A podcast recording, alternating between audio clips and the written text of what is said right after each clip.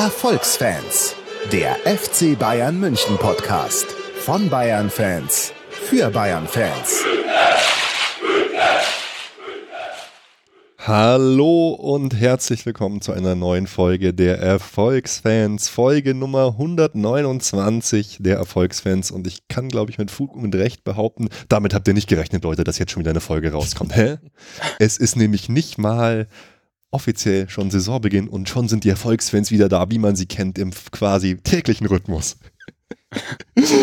genau, Saison 2017, 2018 steht vor der Tür. Wir, wer sind wir? Naja, hier bei mir im Studio, im Basement, wo man unser Face kennt, links neben mir von euch aus gesehen rechts, der Basti. Servus, Basti. Servus. Und im fernen Ulm, äh, im, am Flimmer über den Geräten quasi, der Felix. Servus, Felix. Servus. Jawohl, reingeschaltet. Das ist ja wie im Fernsehen bei uns. Unglaublich. Die Oldschool-Zitate werden hier nur so rausgehauen. Sehr gut. Die Beats sind fett und die Rhymes auch, sowieso. Die Rhymes, die flashen, wie der Felix sagen würde. Füchse sind ja keine Rudeltiere und sowas. Es geht ja schon mal gut los hier. Wir sind wieder da, Leute. Schön, äh, schön, dass ihr das richtige Programm runtergeladen habt. Ich hätte fast gesagt eingeschaltet, aber das müsst ihr bei uns ja gar nicht. Ladet euch den heißen Scheiß runter und hört euch den ganzen Spaß an. Genau. Bevor wir weitermachen, wir erscheinen jetzt schon, weil wir alle im Urlaub sind dann. Oder fast alle. Basti arbeitet natürlich wieder, baut irgendwelche Häuser, ist nicht verfügbar. Felix verlässt den Kontinent, ich bin ganz brav in Europa verortet, aber wir haben gesagt, hey Leute, wir sind so heiß, wir wollen jetzt unbedingt noch mal eine Folge machen, zumal ja die Granaten da sind, es schon in die Vorbereitung gibt, Uli Hoeneß ausflippt und alle ganz viele tolle Dinge rund um den FC Bayern passieren. Alles klar bei euch, Jungs, Basti? Ja, alles super. Ich freue mich eigentlich. Jawohl. Ich würde mich natürlich noch mehr freuen, wenn der Felix hier im Studio sitzen würde. Ich habe es alles gegeben. Leider hat es nicht geklappt, aber ich bin schon sehr zufrieden, dass wir nochmal aufnehmen. Aber wie du es gesagt hast, ist ja auch ist ja schon wieder der Teufel los hier beim FC Bayern. Also eine Schlagzeile jagt die nächste. Man kann nicht alles haben, Basti. Ja. Der, der Felix, du, du musst den einfach schön vorstellen und das nächste Mal sitzt er dann wieder neben dir. Ja, wir müssen noch diese Pappfigur besorgen, die man da hinsetzen kann, wenn der Felix Ich, nicht da ich ist. wollte es gerade sagen. Ich, irgendwann besorge ich die Pappfiguren. Hier ne neben mir ist das Bild vom äh, Gata the Creator. Aber ich muss sagen, ja, ganz ersetzt den Felix jetzt nicht. Nee, Erkennst du mich nicht? ja, schon, jetzt aber. geht das wieder los. Okay. Ja, lange Rede, äh, gar keinen Sinn. Ähm, ähm, Leute, was wir sagen müssen, weil es geht ja dann schon bald los und da muss ich schon an den Basti übergeben.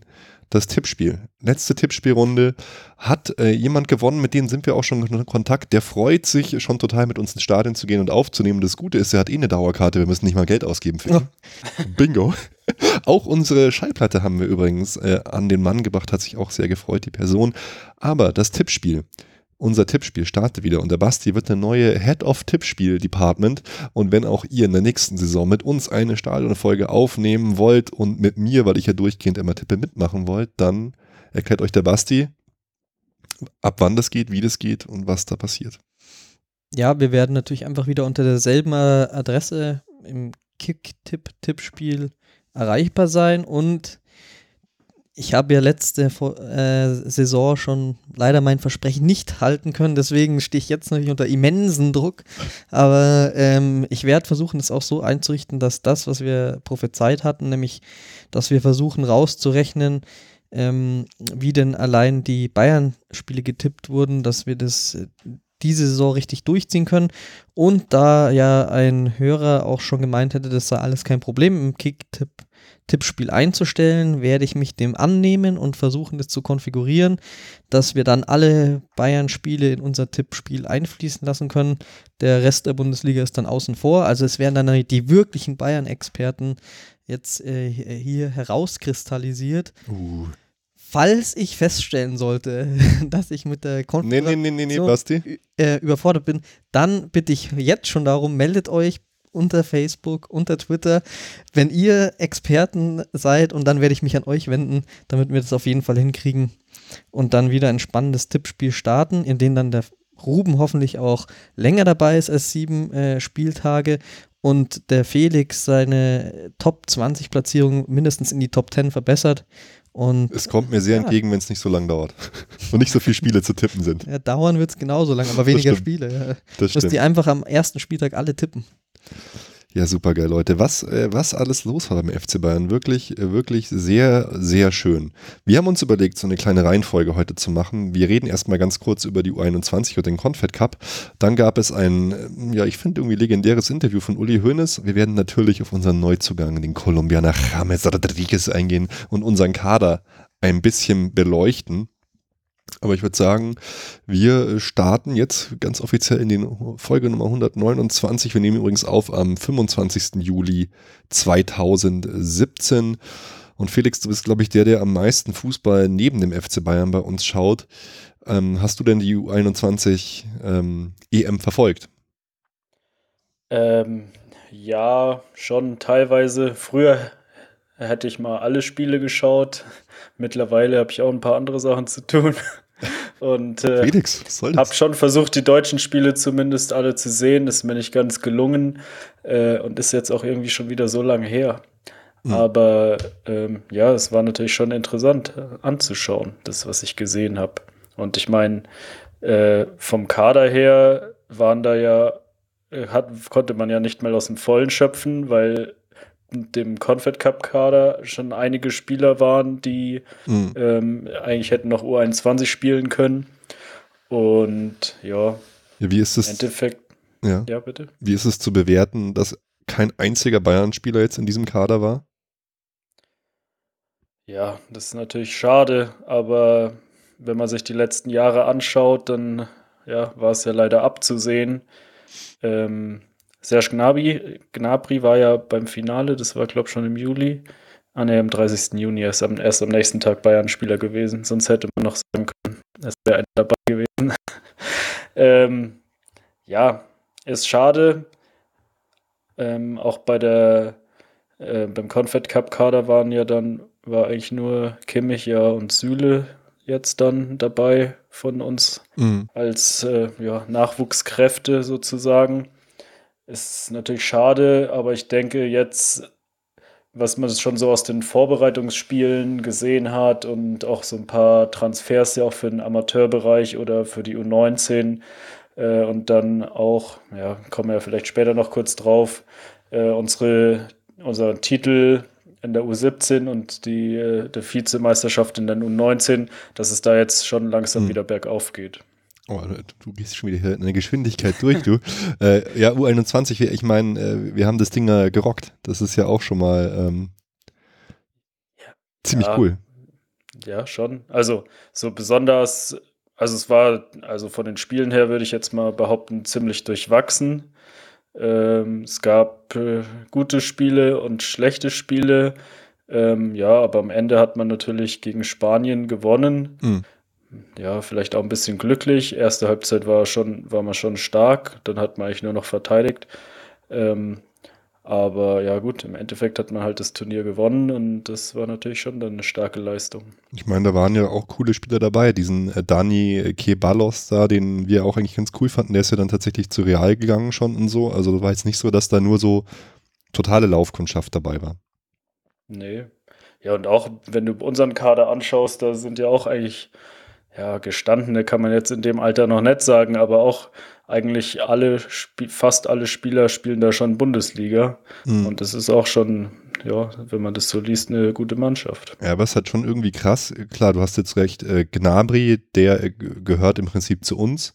Und Kimmich, hätte der mitspielen dürfen? Nee, nicht, nicht oder? Wie alt ist denn Kimmich? Doch, doch. Der hätte gerade noch spielen dürfen, oder? Ja. Und Süle, wie alt ist Süle. Die hätten theoretisch da mit reinspielen der- können von uns, gell? Gen genau. Naja, gut. Aber wenn man halt dann, ja, sieht man schon Aber halt. es sind halt auch keine Spieler aus unserer Jugend oder so. nee, Also, eben. Und da siehst halt schon so, Ver- so Vereine wie, wie Schalke, die halt schon immer stark sind bei der Jugendarbeit, die sind halt dann gleich mehrfach vertreten. Schalke, Hoffenheim, solche Vereine. Naja. ja. Ja, und dann der Confed Cup, den habe ich tats tatsächlich mehr verfolgt ähm, als jetzt die U21 EM. Und es hat mich schon überrascht, muss ich sagen, ähm, wie gut wir mit dieser Mannschaft waren und hat mir richtig, richtig Spaß gemacht, dazu zu schauen irgendwie. Also ich war. Da musst du doch, du als alter Yogi-Kritiker musst ihn doch jetzt da mal richtig für loben eigentlich. Ja, oder? total. Hey, dass du, er mal die, dass er die alten Leute zu Hause gelassen hat und äh, vielen anderen eine Chance gegeben hat, auch dass er so viel durchgewechselt hat, eigentlich Ja. fast jeden Spielzeit gegeben hat. Das hat er doch perfekt gemacht. Ja, muss ich wirklich sagen, es war total geil, es war gut anzuschauen, finde ich. Ich könnte mir sogar vorstellen, dass er die ein oder andere Option getestet hat äh, für Carlo Ancelotti so, weil ich habe ähm, selten erlebt, dass er taktisch irgendwie, ähm, also ich, ich sag jetzt mal Trends setzt, weil ich hatte oft, oft das Gefühl, er eifert halt so ein bisschen oder macht es nach, was zum Beispiel Pep macht bei Bayern, so ein bisschen in die Richtung. Aber jetzt hat er irgendwie ähm, ja interessante Dinger drin gehabt, die mir sehr gut gefallen haben, so die auch beim FC Bayern gut klappen könnten und die dann Carlo tatsächlich äh, auch irgendwie angewandt hat, so nach meinem Verständnis. So diese extrem weit aufrückenden Außenverteidiger, diese, diese vielleicht ein bisschen Abkehr von dem klassischen Winger, diese, ja, wieder mehr Konzentration im Mittelfeld. Ich fand es irgendwie total bemerkenswert und es hat mir total gut gefallen, dazu zu schauen. Auch, auch manche Spieler, so wie ähm, Timo Werner oder so dann zu sehen, hat mir, fand ich auch total geil. Der hat ja einen Speed drauf, der Junge. Vom Tor ist er irgendwie noch nicht so stark, aber was die da abgezogen haben und wie viel, wie viel Potenzial danach kommt, das ist schon unglaublich irgendwie. Ja, das war schon super anzuschauen, weil vorher hast du dir gedacht, oh, dieser beschissene Confed Cup Mhm. interessiert keine Sau. Und wenn da die, die normale Mannschaft angetreten wäre, die hätten da alle keinen Bock drauf gehabt und die wären wahrscheinlich in der Vorrunde rausgeflogen. Naja, gut, dafür sind sie vielleicht zu gut, aber die hätten schätzungsweise nicht den Titel gewonnen, weil sie einfach nicht den Hunger haben auf so ein Titelchen. Und jetzt war es halt wirklich richtig interessant anzuschauen, weil es halt so eine Mannschaft vollkommen zusammengewürfelt, die noch nie so zusammengespielt hat und auch wahrscheinlich nie wieder so zusammenspielen wird. Und ja, auch durch die taktischen Sachen, die der Yogi da ausprobiert hat, war es echt interessant anzuschauen, ja.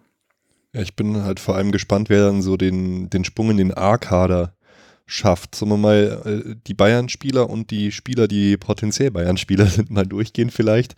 ähm, Basti, du hast gar nichts gesehen vom Confed Cup. Du bist so still. Nee, Kann ich ausschließen. Ich habe es nur so im Rande mitbekommen, war fand es natürlich einfach mal generell äh, cool, dass die, der Nachwuchs so, sozusagen so erfolgreich war und Mai dort jetzt Schlüsse für die Zukunft zu ziehen, ist natürlich immer schwierig, aber trotzdem freut man sich und denkt sich, ja, da kommt doch was äh, Schönes nach, wenn man das so mitbekommt. Was ich halt eher immer so, ich habe es nicht gesehen, ein bisschen hat man sich schon informiert. Kimmich hat mich halt zum Beispiel besonders interessiert. Ähm, da wurde jetzt nie so in den Himmel gelobt, aber er hat da immer eine solide Leistung irgendwie gebracht. Ja, schon. ja, der war schon, der war schon da an einer der Führungsspieler. total. Ich Er hat finde schon starke Leistungen gebracht und äh, war ja dann auch mal, ich glaube, irgendwann Kapitän, als jemand ausgewechselt wurde und er hat ja, wenn Draxler Wortführer rausging, und so. war er Kapitän. Ja, also Also ich finde, du hast ich deutlich, stark. ja total, ich finde, du hast deutlich gemerkt, dass er lustigerweise ein Spieler mit Erfahrung ist auf diesem Parkett. So. Ja. Nee, fand, fand ich gut. Vielleicht nicht, er ist jetzt vielleicht nicht ganz so auffällig äh, wie sonst, aber trotzdem, trotzdem hat er mir da total gut gefallen. Er hat ja auch schon ein bisschen für seine neue Rolle üben können, war, hat aber auch ab und zu mal gewechselt dann ins defensive Mittelfeld, also ich fand's, fand's super. Ähm, wie habt ihr Süle gesehen? Der hat ja nicht ganz so oft gespielt. Das ist für mich irgendwie nicht Ja, so. Ja. Ne, finde ich auch schwer zu beurteilen. Wie, ja, wie du gesagt hast, er hat nicht so oft gespielt. Kann man eigentlich wenig zu sagen. Es, er ist, glaub, wirkt manchmal ein bisschen hölzern, dadurch, dass er auch so groß und kräftig ist. Ähm, ja, der schnellste ist er auch nicht, ist schon eher Jetzt. so ein Typ. Total positiv. äh, Aber Ähm, ja, ich fand ihn schon ziemlich cool eigentlich, so im Kopfballspiel sehr stark. Auch seine Pässe äh, hinten raus haben mich schon so ein bisschen erinnert, was an Dinge, die so Hummels oder Boateng machen. Fand ich ziemlich geil. Irgendwie gewundert hat mich der, hat mich Rüdiger, der wirkte schon so eher so ein bisschen wie, teilweise schon stark, aber auch oft wie so ein Chaos-Typ irgendwie. Also, dass Chasey so viel Geld für den auf den Tisch gelegt hat, jetzt äh, wundert mich. Also, ich sehe den nicht so überstark, aber mei. Vielleicht kriegt mal irgendeinen anderen nicht. Ne, es schaut ja echt immer manchmal ein bisschen überhastet oder irgendwie Hm. komisch aus, so gefährlich, was er da macht. Ja, die größte, Recht. ja, die größte Überraschung für mich war tatsächlich eigentlich Rudi. Ähm, da haben wir ja schon oft gesagt oder wurde schon oft gelobt, wie ruhig er ist und wie schön er das kontrollieren kann. Aber ich fand es wirklich so geil zu sehen in so einer jungen Mannschaft, wie der Typ da, was der für eine Ruhe ausstrahlt, was er auch für schöne Pässe nach vorne gespielt hat, wie defensiv stark und wie cool, also wirklich Alonso-mäßig nur, bis, gut, die langen Bälle und Torgefahr hat er vielleicht nicht, aber diese Ruhe hat er für mich sogar noch besser gemacht als Alonso in den letzten Saisons bei uns. Fand ich cool. Ja, ist halt ein sehr unauffälliger, ruhiger Spieler, aber der, das tut auch einer Mannschaft gut. Aber vor allem, wenn sie so unerfahren ist. Trotzdem, ja, bin ich sehr gespannt, wie viele Spiele der bei uns machen wird. Wird mal sehen. Vielleicht findet er auch irgendeine so Sonderrolle, wie das er über die Außen kommt oder so. Muss mal gucken. Ja, wird interessant. Vielleicht, ja, gut, weil wir auch eben jetzt im zentralen Mittelfeld noch so nachgerüstet haben. Vielleicht verlässt uns noch der ein oder andere Spieler. Mhm. Schauen wir mal. Genau, und dann vielleicht der wahrscheinlichste Spieler, der zu uns kommen könnte, Goretzka. Ja, hat auch ein starkes Turnier gespielt. Fast Torschützenkönig geworden, oder? oder war er sogar? Ich weiß es gar nicht. Hat auf ja. jeden Fall äh, viele Tore ja, ich gemacht. Weiß, ich weiß es auch gar nicht mehr genau, weil waren doch, glaube ich, drei, drei deutsche Spieler mit äh, gleich viel Toren. Ah ne, ja. Saul Niguez ist Torschützenkönig schon gerade. Ach ne, ich bin bei der U21. oh Gott, die Erfolgsfans. Ah, Unglaublich. Alles durcheinander. Ja. Nein, Timo Werner ist Torschützenkönig. Stimmt. Nee, aber hat mir gut gefallen. Auch also nach vorne stark, irgendwie ähm, gedankenschnell. Äh, manchmal dann wieder ein bisschen abgetaucht, so, aber ich war echt begeistert von ihm, weil ich konnte mir das vorher nicht so vorstellen, was alle so von ihm, von ihm halten und warum er so hochgejubelt wird, aber weiß nicht, man hat sein Potenzial erkannt. Ja, und war auch einer auch von den Spielern, die jetzt mal so, äh, weil ich vorhin gemeint habe, Kimmich hat solide oder zumindest das, was in der, im, was ich jetzt so gelesen habe und mitbekommen habe, kam für mich das echt so vor und Goretzka war da einer von denen, die eher so ein bisschen rausgestochen sind. Ja, das ist halt auch so ein ja, typischer Box-to-Box-Player, würde ich mal sagen. Äh, der mit großen Schritten auch äh, nach vorne rennt, auch ziemlich schnell ist. Ja, mich hat also überrascht nett. Hat schon auch bei Schalke starke Spiele gemacht, wenn er mal nicht verletzt war. Oh. Ähm, ja, aber da hat er auch echt ein gutes Turnier gespielt. Box-to-Box-Spieler, aber ich meine, es ist jetzt schon, ich gehe jetzt, wenn ich Box-to-Box-Spieler höre, denke ich immer so an Vidal. Da ist ja eigentlich schon ein ganz, ein ganz anderes, ein feineres Füßchen, würde ich mal sagen. Ja, schon. Okay.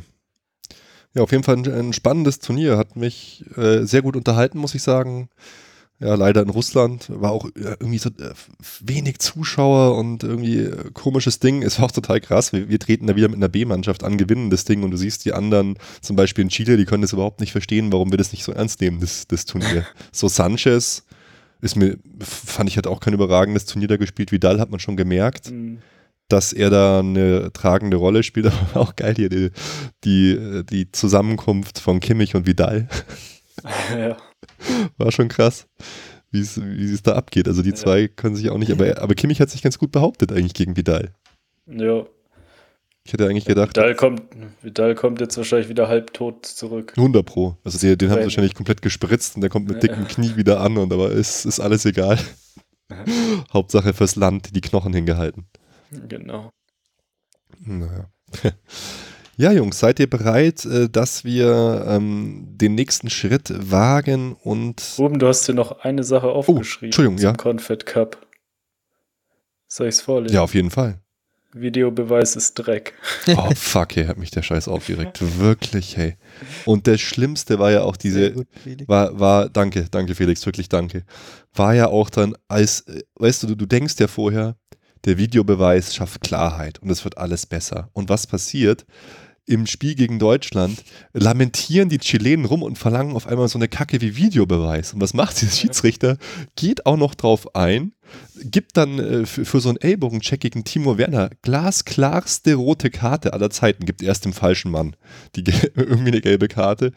Dann Achso, das, das, war, das, war, nee, das, das war, gar nicht der Fall, Spiel. den ich meine. Das war der erste. Nee. Stimmt, der stimmt. Aber das war ja auch war so ein Fall. Die machen neben dem Videobeweis, nutzen ihn total bescheuert. Da, da war es ja so, dass der, dass der Videoschiedsrichter von außen gesagt hat, schau dir das bitte an, er schaut sich's an, entscheidet falsch. Super. Ja, das, das war ja, da hat er erst gelb, dem falschen Spieler gelb. Ja, gegeben. genau. Dann hat er nochmal nachgeschaut, dann hat er dem falschen Spieler rot gegeben. Und dann hat er nochmal nachgeschaut, dann hat er dem richtigen Spieler rot gegeben. Nein, er hat keine rote Karte gegeben dafür. Das doch, war's doch, ja. Der, der, Nein. Doch, doch, und der zweite hat dann, nein, nicht die Werner-Szene, die andere. Ach so, ja, Da, wo er erst dem falschen Gelb gegeben hat, dann dem falschen Rot, Ja. dann hat er noch dem richtigen Rot gegeben. genau. Und, Und in der Werner-Szene hat er nach dem Videobeweis dem richtigen Gelb gegeben. nur, nur gelb. Statt Rot. Ja. Und das Schlimmste fand ich ja dann wirklich ähm, im Spiel gegen Chile, wie, wie, viel, wie viel Zeit da in Anspruch äh, genommen wird, irgendwie drei Minuten oder so, weil Chile nur noch rumlamentiert und einen Videobeweis fordert. Und dann macht er das Ah, auch noch. das, ist, das war alles äh, überhaupt nicht durchdacht. Und Ja. dann sind bei so einem Confed Cup natürlich auch nur Schiedsrichter aus Timbuktu und weiß der Kuckuck, die zum ersten Mal ein Fußballspiel sehen.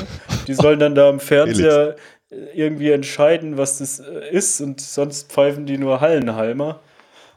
Das ist halt alles überhaupt nicht durchdacht und das, ähm, ja, das habe ich auch gesagt. Also diesen Videobeweis, da musst du einfach die Zeit stoppen, sonst kannst du es nicht machen. Ja, aber Wenn wir an, 25 25 Mal einen Videobeweis machen, dann spielen wir bald nur noch 10 Minuten reine Spielzeit. das ist natürlich scheiße, aber bei so einem ähm, Ellbogencheck, wenn der halt natürlich dann falsch entscheidet, noch ist es natürlich bescheuert, aber Mhm. wenn der das jetzt nutzt und dann richtig entscheidet, ist es doch an sich nicht schlecht, oder? Ja, Doch, ich finde es trotzdem scheiße. Es, äh, das unterbricht den Spielverlauf, dauernd fordert es irgendjemand, dann geht die Zeit verloren und falsche Entscheidungen gehören einfach dazu. Und Ja. jetzt haben wir ja gesehen, auch mit einem beschissenen Videobeweis gibt es auch falsche Entscheidungen. Also was bringt's uns? Aber Felix, den Punkt, den du jetzt gesagt hast, dieses Fordern vom Videobeweis fand ich besonders schlimm, weil das es geht jetzt sogar äh, nicht nur los, dass die Leute dann ankommen und die Schiedsrichter unter Druck setzen, zeig gelb, es war Elfmeter, sondern hier, du bist falsch, schau in Videobeweis. Das entmachtet den Schiedsrichter für mich komplett. Ja, ja, aber da habe ich jetzt schon gelesen, dass es in der Bundesliga nächste Saison so geregelt ist, dass man sofort gelb kriegt, wenn man den Videobeweis fordert. Okay, aber ich meine, es wird, es wird trotzdem passieren. Es wird auch, man kriegt auch normalerweise für Ball wegschlagen gelb und es wird Mhm. auch fast nie gepfiffen oder nie eine Karte gegeben. Also es wird wahrscheinlich trotzdem. Es verschiebt halt wirklich werden. auch nochmal dieses, dieses Live-Erlebnis Fußball macht es halt einfach auch schon ein bisschen kaputt, diesen ekstatischen Moment, der, den du im Stadion haben kannst, wenn dann erstmal, äh, was jetzt Tor? Ach nee, Videobeweis? Ach nee, da würde Genau, das war ja am Anfang, wurde ja eigentlich jedes Tor überprüft, die ersten Genau. drei Spiele. Je, immer Jubel, dann, ne, erstmal Videobeweis und dann oh, kein Tor, Tor, äh, nochmal ein bisschen Jubel. Das ist ich, genau dieser, dieser kurze Moment des, der Ungewissheit, dieser Moment, in dem der Spieler zum Linienrichter schaut und schaut, Ja. wohin zeigt der Schiedsrichter. Dieser Moment wird einfach ausgedehnt, als würde die Zeit angehalten. Genau, es würde die Zeit angehalten werden auf drei, drei Minuten. Und da bin ich dann schon wieder völlig runtergefahren. Ja. Krass, Ja, mir war das vorher nicht so klar. Also du bist auch Also- dagegen, Felix, oder wie? Ja, voll. Also ich finde, ich, Torkamera, meinetwegen, Mhm. die kann wenigstens keinen Fehler machen, meint man. Äh, Und du hast die Entscheidung sofort auf der Uhr oder was weiß ich. Aber diesen Videobeweis, da mit Spielunterbrechung, jeder fordert, äh, Genau. also das kann ich, habe ich keinen Bock drauf. Basti, wie siehst du das Ganze? Ja, ich habe jetzt natürlich das nicht live mitbekommen, deswegen das, was ihr sagt, klingt schon plausibel. Ich wäre aber immer noch so der Meinung, dass prinzipiell ein Videobeweis schon was bringen kann. Es liegt ja, so wie es sich jetzt für mich anhört, so an der Umsetzung. Vielleicht darf das dann halt auch einfach gar nicht sein, dass der, der Schiedsrichter irgendwie den einfordern kann oder der auf dem Platz ist, sondern dass das halt wie ein unabhängiger Schiedsrichter ist. Und wenn eine irgendwie eine grobe Fehlentscheidung, das ist jetzt natürlich dann wieder die Frage, wo zieht man da die Grenze, dass der dann, so wie es, äh, der Linienrichter ist ja auch noch so eine zusätzliche Funktion vom, so wie ihr gesagt habt, es kann ja auch sein, dass der Schiedsrichter was entscheidet und schaut dann rüber und dann sieht er, oh, nee, das war doch abseits und dann Mhm. wird gepfiffen. Dass das halt eher in so einer, äh, in dem ähnlichen Ablauf ist, also nochmal so eine ja zusätzliche so. Instanz. Aber klar, das, so wie ihr das sagt, das hört sich natürlich für mich auch beschissen an, dass man dann immer fordert und der, der praktisch ständig eingreift und ständig mal nachschaut. Was ich auch nicht kapiere, Leute, ähm, warum muss der Hauptschiedsrichter sich diesen Quatsch anschauen?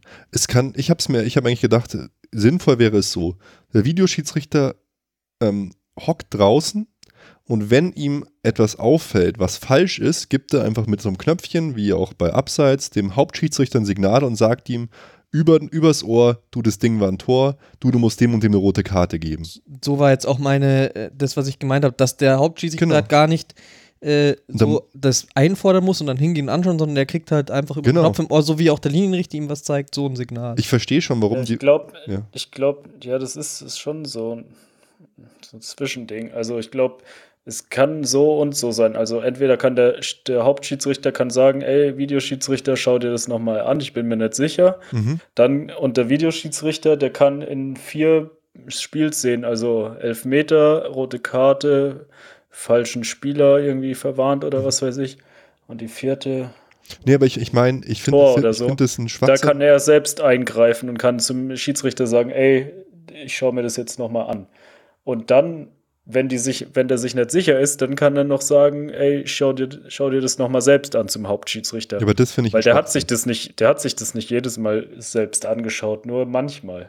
Aha. Also bei diesen Abseitsentscheidungen da am Anfang, wo jedes Tor überprüft wurde, hat sich das der Schiedsrichter, der Hauptschiedsrichter meistens nicht Ja, angeschaut. das, das finde ich sinnvoll. Ich finde auch, der Hauptschiedsrichter sollte gar nicht die Option haben, aktiv da zu sagen, ich mache jetzt Videobeweis und laufe dahin. ja. Weil was soll denn das? Das sieht doch dann jeder. Das kann, sich, kann er sich doch anschauen. Oder, oder meinst du, die Szene, er schafft es nicht, der, der Videoschiedsrichter in der kurzen Zeit, das zu kontrollieren oder so? Ich weiß es nicht. Aber klar, wahrscheinlich willst du den nee, Schiedsrichter so auch nicht entmachten. das nicht. Aber ich finde, so ist es wirklich super nervig. ja, auf jeden Fall. War ein echter Aufreger. Okay. Dann würde ich sagen, wir kommen zum Uli-Interview, oder? Weil ähm, ich habe mir das so vorgestellt. Ich habe aus dem Uli-Interview äh, immer so 30-sekündige Fetzen rausgeschnitten. Ich würde äh, euch die Fetzen gerne vorspielen und mit euch danach anschließend drüber, drüber reden, weil ich finde, das Interview ist mir nicht untergegangen, weil es wurde viel drüber geredet, aber es birgt einiges an Sprengkraft und es hat mich doch doch irgendwie ähm, sehr, sehr verwundert, das Ganze, äh, was er da so sagt, wie das so abgelaufen ist und, und einfach insgesamt. Und wir befinden uns ja gerade auf dieser tollen, sagenumwobenen Asienreise, läuft nicht alles so ganz rund. Ich meine, heute haben wir dann gewonnen, können wir auch gleich noch ähm, drüber reden. Aber ähm, ansonsten gab es schon Verletzungen und das hat eher nicht so gut geklappt und es ist der heißeste Sommer in der Region überhaupt. Cristiano Ronaldo hat gesagt, als sie ihm gesagt haben im Stadion vor, er kam alleine irgendwie vor 50.000 Leuten. Cristiano ist der heißeste Sommer in Singapur aller Zeiten, hat er gesagt. Ja, das liegt daran, weil ich hier bin. Und das sorgt natürlich äh, für nicht ganz so ähm, perfekte sportliche Bedingungen. Aber Leute, ich spiele euch die äh, Ausschnitte ein und würde dann bitte jeweils um eure Einschätzung dazu bitten. Es geht los. Uli, du hast das Wort. Ich bin in keiner Weise hektisch. Das ist, äh, ich war auch nach dem Spiel ähm, am Samstag da in äh, Shenzhen nicht äh, nervös, weil äh, das kommt manchmal in so einer Vorbereitungsphase vor, dass man genau am Tiefpunkt der Kraft einen Gegner findet, der unglaublich motiviert ist, der sehr viel weiter im Trainings, in der Trainingsarbeit ist, weil sie ja am nächsten Donnerstag schon äh, Spielen. Entschuldigung, ich muss natürlich immer davor sagen, ähm, es geht an dieser Stelle um das, die 0-4 Niederlage gegen ähm, Mailand. Das haben wir uns schon gedacht. Ja, aber äh, für, für die Zukunft jetzt. Ich habe die Ausschnitte immer betitelt. Ja. Ja, ich muss sagen, mm, für mich hat sich's nicht so angefühlt, als ich die äh, Ergebnisse, so die ersten beiden gesehen habe. Ähm, auf der einen Seite hat er natürlich schon recht, das ist Vorbereitung, das sind keine realen Bedingungen, aber in den letzten Jahren habe ich es doch so äh, empfunden, irgendwie, dass wir auch schon vor der Saison ähm, ja, die, die Spiele eigentlich meistens gewonnen haben. Mir ist jetzt als Gegenbeispiel sofort dann trotzdem noch eingefallen, dass wir ja auch mal, war das unter Pep gegen Salzburg, wo wir mal gespielt haben, so ein Testspiel und Ja. verloren haben. Das gab es natürlich auch immer schon sowas, aber ähm, im ersten Moment habe ich es auf jeden Fall nicht so empfunden, hatte schon so ein bisschen, hm, läuft ja nicht so toll. Man hat dann auch gelesen über einzelne Spieler, So, dass, äh, dass die noch äh, irgendwie nicht, nicht wirklich im Tritt sind und so. Und es hat sich irgendwie nicht so gut angefühlt. Felix? Also, ich habe äh, den Telekom Cup ein bisschen geschaut. Da fand ich, das waren ja, na gut, die ersten zwei Testspiele waren ja gegen irgendwelche Amateurmannschaften. Gegen Telekom Cup, das erste Spiel gegen Hoffenheim, fand ich, haben wir mega gut gespielt. Mhm. Viel, viel zu niedrig gewonnen. Das zweite Spiel da, das äh, gegen Bremen, war dann nicht ganz so stark, aber haben wir auch 2-0 in 45 Minuten gewonnen, war auch ganz gut. Und Mai, dann kam da das Spiel gegen Arsenal. Es war, ja, auf dieser, es ist halt diese Reise. Hast du es etwa angeschaut, ist, Felix? Nein, habe ich nicht. ich habe es in der Arbeit schon laufen gehabt. Daneben. Nee, und das, das war ja knapp. Mhm. Oder war 1-1, dann Elfmeterschießen verloren. Und dann das Spiel gegen Mailand, Mai, es passiert. Sie haben da einen riesen Reisestress, es ist heiß wie die Sau. Und ja, wenn das wird ja wohl stimmen, was der Uli da sagt, dass Milan nächste Woche schon Europacup spielt. Ja, klar, Uli. Und da ein bisschen fitter sind. Die haben auch mega aufgerüstet, sind mega heiß. Und wir sind eigentlich noch, ja, ja, mittendrin, eigentlich am Anfang der Vorbereitung. Es fehlen noch zig Spieler. Kann mal passieren. Also, es ist völlig wurscht. Also, ich habe mir das angeschaut und habe mir gedacht, ja, mei, scheiß drauf stellt halt so ein bisschen für mich den Sinn dieser Reise in Frage, weil du machst das ja, um Promo für dich zu machen. Im Prinzip wie so ein Rapper, der ein neues heißes Album rausgehauen hat, fährst du irgendwo hin und machst äh, fette Promo hier. Äh, und wenn du dann natürlich einfach 04 in, in China quasi verlierst, ist das natürlich jetzt nicht so super geil. Und dabei dann auch noch Juan Bernat sich das Sindesmoseband reißt und dann drei Monate mindestens ausfällt, ist es natürlich schon ein bisschen also kritischer zu sehen. Ja, gut, also das mit dem äh, Verletzen, das kann dir auch in Wolfratshausen passieren, aber natürlich äh, ist es schon jetzt mit mehr Reisestress und so verbunden, da ist die Wahrscheinlichkeit schon ein bisschen höher, das sehe ich schon ein. Ähm, das mit der Werbewirksamkeit, naja, äh, die wollen einfach mal die Leute da nah sehen und das Ergebnis ist dann, glaube ich, zweitrangig. Aber was ich mich schon gefragt habe, ist, die erzählen da immer, wie viele Millionen, hm. Milliarden. Bayern-Fans es in China gibt. Und dann ist das Stadion halt nur halb voll. Das war bei beiden Spielen so. Naja, da würde ich mal da die Zusammenfa Zusammenfassung an. Ja, haben wahrscheinlich im Fernsehen haben drei Milliarden Menschen zugeschaut. Na, das, das wollte ich nicht mal sagen. Ich meine, was ich sagen wollte, mei, das Land ist halt so abartig riesig dass du halt. Ja, äh, trotzdem Spiel ist, trotzdem wohnt in dieser, wohnt in so einer komischen Großstadt, wo die da gespielt haben, was weiß ich, Shenzhen, wahrscheinlich 25 Millionen Menschen. Stimmt schon. Und, und, und wenn ich Fußballfan wäre und ich wäre nicht mehr Bayern-Fan, würde ich da trotzdem hingehen. Weißt du, ja, ich meine? Auch als Real-Fan. Ja als ja, Fußballfan. sehen ja sonst keinen vernünftigen Fußball. ja, nee, ähm, guter Punkt. Lass mal Uli nochmal zu Wort kommen. Jetzt ist so seine kleine Vorschau äh, auf das Spiel gegen Chelsea, was ja heute gelaufen ist. Wir haben es äh, 3-2 gewonnen. Hat es einer von euch gesehen, zufällig Sport 1?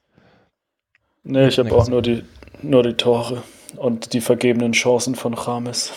okay, dann kann ich euch ein, ein, bisschen was dazu sagen. Also wir haben relativ schnell 3 zu 0 geführt. Rafinha so ein äh, Weitschuss. Erste Halbzeit haben wir eigentlich komplett dominiert. Da hat bis äh, aufs Ende, als dann das 3-1 fiel, Chasey keinen Stich getan. Und dann hat Thomas Müller schon aufgedreht. Eine richtig schöne typische Bayern-Kombination. Ribéry ähm, flankt kurz vorm Tor war drüber Müller macht ihn rein und ein Weitschusstor von Müller, der ganz uneigennützig hinter ähm, Lewandowski herläuft und da mal abzieht, außerhalb des 16ers, fand ich auch sehr geil. Erste Halbzeit wirklich überragend. Ähm, was mir aufgefallen ist, Sanchez kommt immer besser in Tritt. Gegen Mailand ähm, hat er zwar einen großen Fehler gemacht, aber hat auch ein paar ziemlich coole Aktionen gemacht. Jetzt gegen Chelsea fand ich ihn auch relativ stark. Müller ähm, war, merkt man zumindest, er brennt, er will. Tolisso wirklich eine Verstärkung, glaube ich. Also der macht es für seine ersten Spiele da ziemlich gut, fällt jedes Mal auf, relativ intelligent, macht viele, viele coole Sachen. James, zu dem kommen wir ja gleich nochmal länger, da sagt auch Uli noch was dazu. Ähm, auf jeden Fall ein guter Spieler.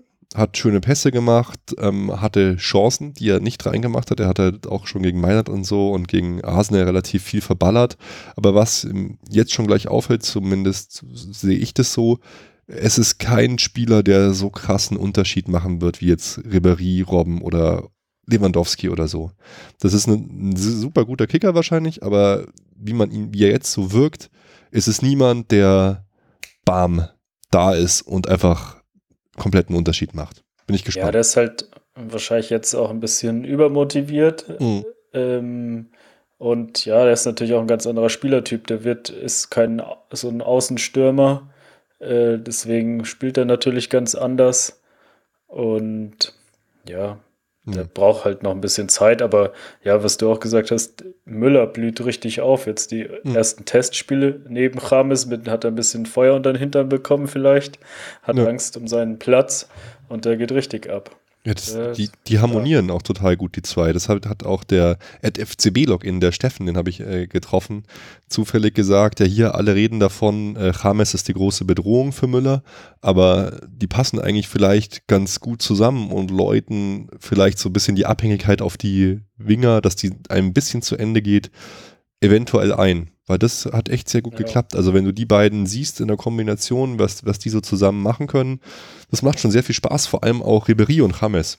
Super harmoniert. Und wenn ich mir dann noch vorstelle, dass mit James noch so ein Thiago rumhantiert, dann wird's richtig geil. Okay, lass uns mal hören, was der gute Uli sagt zu Chasey. Grundsätzlich verliert man sehr ungern 4-0 und deswegen ist es natürlich jetzt ein besonderes äh, ein kleiner Druck für morgen, dass man da ordentlich ausschaut. Hm, ich glaube, die Spieler werden jetzt etwas mehr Ruhe haben bis zum Spiel. Es wird auch kaum noch äh, Marketingaktivitäten geben. Ich hoffe, dass wir morgen schon besser spielen als gegen Milan. Aber egal wie das Spiel ausgeht, ich hoffe, dass es ordentlich ausgeht äh, wird das jetzt immer noch kein Indiz sein für das, was in der kommenden Saison passiert. Ich denke. Ja, das geht ja schon so ein bisschen in die Richtung, was ihr gesagt habt eigentlich.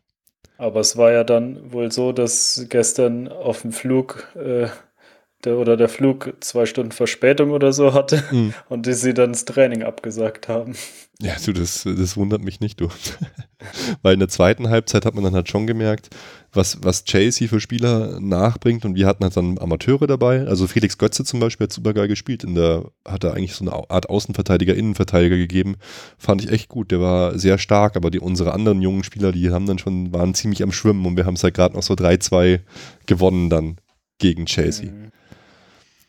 So. Ja, und jetzt äh, finde ich, wird es schon äh, interessanter und brisanter. Da bin ich jetzt gespannt auf eure Meinung. Äh, jetzt geht es dann so langsam ans Eingemachte. Uli, ähm, zur Asienreise generell. Das ist sicherlich äh, grenzwertig, was wir hier gemacht haben bis jetzt. Und ich denke, dass wir intern in den nächsten Wochen darüber diskutieren, wie wir das in den nächsten Jahren äh, machen sollte. Wir werden sicherlich weiterhin diese Reisen machen, aber ob man unbedingt vier Spiele in zwölf Tagen machen sollte mit einer Reise in ein anderes Land noch, das wird sicherlich auf den Prüfstand kommen. Und ansonsten ist die Reise wie immer fantastisch organisiert. Wie seht ihr das? Ja, hat er recht, denke ich. Also ist schon eine sehr vollgepackt, die Reise. Ähm, ja, vier Spiele in zwölf Tagen, alle drei Tage. Dann reist du dazwischendurch noch und dann hast eigentlich keine Chance zu trainieren. Äh, die, der Platz war ja wohl auch nicht so berauschend heute, habe ich hm. gelesen. Mhm. Ähm, dann hast du, haben die Spieler eigentlich keine freie Minute, dauernd irgendwelche Marketingaktionen und so. Also das ist schon äh, purer Stress. Und ja, die Temperaturen, wie du schon erwähnt hast, kommen auch noch dazu. Und ja, das ja, ist schon ein bisschen zu viel des Guten, würde ich auch sagen. Ich meine, ich habe nichts, grundsätzlich nichts gegen so eine Reise, aber es, ja, wenn man da eine Woche ist und zwei Spiele macht, dann äh, hat man danach noch Zeit, irgendwie hier ins Trainingslager nach Südtirol oder weiß der Kuckuck zu Hause zu trainieren und da sich dann einzuspielen, weil so eine Reise Da gibt es nichts viel einzustudieren. Also ja, gebe ich ihm voll und ganz recht. Ja, aber wenn es darum geht, halt Marketing zu machen, weil wenn ich sage, ich will mich vorbereiten auf eine neue Saison, dann ist das ganze Ding da irgendwie ja ein Schmarrn. Wenn man dann auch schon sagt, ja, die Spiele, die bedeuten jetzt eh nichts, die sind nicht aussagekräftig, wir sind ja noch gar nicht irgendwie in der Vorbereitung, die anderen schon und was weiß ich was, dann ist halt, stellt es eigentlich das Ganze in Frage. Außer man sagt eben, ja, es ist nur für die, fürs Marketing und dann muss ich mich ja irgendwie präsentieren. das ist natürlich schwierig, weiß ich dann nicht, ob dann diese anderen Aktionen, die sie neben den Spielen machen, die Werbeaktionen dann mehr bringen, dann könnte ich natürlich sagen, ja, okay, ich mache weniger Spiele. Ja. Worauf ich eigentlich auch hinaus wollte, ähm, bei, bei, diesem, bei diesem Schnipsel, professionell ist es halt nicht, was er da macht. Wenn ich es jetzt aus reiner Firmenmarketing-Sicht betrachte und da, darauf, wird ja betont, das ist die ganze Zeit ein Marketing-Event, ist es halt schon krass und ich glaube, das sorgt für hinter, hinter den Kulissen für ganz schön Wirbel, wenn dein Präsident auf einmal in der Öffentlichkeit in so einem Pressetalk sagt, ja, das an so einem, an, an, so einem, an so einer Tour, Leute, müsst ihr euch überlegen, da planen ja viele, viele Menschen monatelang, machen Dates aus, Business, da geht's, das ist ja durchgetaktet, das kostet sehr viel Geld, da kriegst du sehr viel Geld von irgendwelchen Businesspartnern, dann geht dein Präsident her und stellt diesen ganzen Sinn der Reise und die Organisation und den Ablauf der Reise öffentlich in Frage. Professionell. Ja, wohl einer war wohl nicht dabei bei der Planung. Ja, Felix, super. Glaube glaub ich nämlich auch, zu Recht ist er nicht dabei, aber dass er das halt dann so öffentlich sagt, ist halt schon, finde ich schon beachtenswert und bemerkenswert, weil eigentlich, mein Gott, ganz ehrlich, Leute, wird man das halt in einem Nachgespräch intern einfach regeln, sowas. Und er stellt sich hin, während die Reise läuft, beleidigt dann noch irgendwelche, im Prinzip die, die Gastgeber, bei denen man gerade zu Gast ist, indem man sagt, ja, ist es jetzt nötig, diese vier Spiele da in einem anderen Land bei solchen Temperaturen? Weiß nicht. Ähm, hat mir nicht so gut gefallen aus dem Gesichtspunkt. Ich gebe ihm aus Fansicht und so aus meiner Warte total recht, aber es ist nicht professionell für mich. Aus, wenn ja. ich jetzt den, den, den FC Bayern als Firma, die da Marketing macht, betrachte, gibt es kein gutes Bild ab. Wenn, wenn dein Chef, dein Präsident die Marketingaktivität in Frage stellt oder zumindest sagt, es ist nicht gut durchgeführt. Ja, stimmt. Also, ja, ist nicht professionell, das so anzusprechen, aber ja, ist halt der Uli, macht er halt gern, Uli. wenn er. Unser Uli, so liebt man doch, den alten Fuchs. Herz macht er halt gern, wenn er nicht selbst nicht daran beteiligt war. Nee. Äh, dann da mal die Luft rauszulassen. Hm, wahrscheinlich ja, triffst du den Nagel soll, auf den Kopf damit, dass er selbst nicht soll, beteiligt war. Ja, sollte er lieber lassen. Aber Mai. Pass ist ja, nicht professionell, aber vergeht auch wieder. Okay, ähm, dann nächster Schnipsel und der wird einen kleinen äh, Themenblock einläuten bei uns. Uli zu James Rodriguez. Das ist ein ganz zurückhaltender, sympathischer junger Mann, der wunderbar kicken kann und alles andere werden wir sehen. Ich Jungs, äh, Hand aufs Herz, was war euer erster Gedanke, als ihr gehört habt, dass wir den verpflichten? Meiner war so, pff, an was kann ich mich von ihm äh, zuletzt erinnern?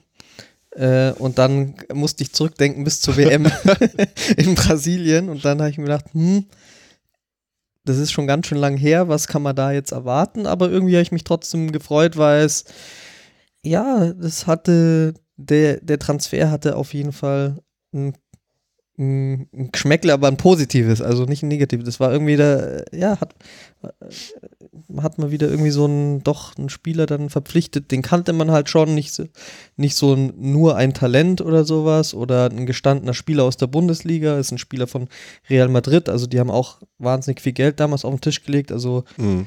wird viel drin gesehen in dem Spieler. Natürlich schade, dass er jetzt äh, die letzte Saison oder seit äh, Ancelotti weg ist bei Real Madrid immer weniger gespielt hat. Das ist natürlich auch nicht so toll, weil man es deswegen irgendwie so ein bisschen in der Schwebe steht. Aber insgesamt ähm, äh, habe ich mich gefreut. Felix? Ähm, also ich war erstmal überrascht, weil hm. es kam ja schon, gut, es war mal irgendwie so ein loses Gerücht, aber es kam ja dann schon irgendwie von heute auf morgen. Ähm, das letzte, woran ich mich erinnere, ist Champions League-Finale dieses Jahr. Da saß er nämlich auf der Tribüne, war nicht im Kader.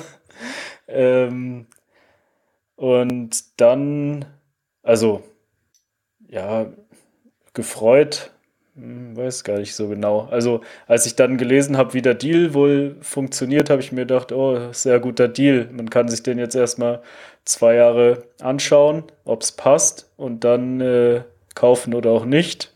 Weil, wenn man den jetzt für, was weiß ich, 50 Millionen oder so gekauft mhm. hätte, dann hätte ich mir schon gedacht, ob das unbedingt sein muss. Weil er ja schon eigentlich eher ein zentraler Mittelfeldspieler ist. Und da haben wir schon ziemlich viele. Ähm, er kann natürlich schon auch außen spielen, anders als unsere alten Rip und Rob, aber äh, ja, ist vielseitig, ist ein guter Mann. Ähm, ja, Granate, weiß ich nicht, würde ich ihn, glaube ich, nicht bezeichnen. Aber guter Mann mit Potenzial und ja, wenn er bei uns die Spielpraxis bekommt, ähm, und dann kann er, denke ich, schon an uns, äh, an seine alten Leistungen anknüpfen kann, dann könnte er schon ein richtig guter Transfer werden. Das finde ich interessant, dass äh, du auch und die Fans diese Transfersummen äh, dann sagen, oh, das ist ein guter Deal. Tolisso 40 Millionen für, gut passt und 50 Millionen, aber für James wäre dann zu viel, oder wie?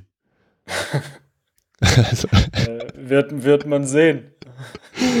ähm, Weiß ich nicht, also ja, Tolisso kann man auch, ja, der, der ist natürlich, also un, mir eigentlich unbekannt, groß, größtenteils. Mhm. Ähm, dafür ist natürlich 41 Millionen schon sehr viel Geld.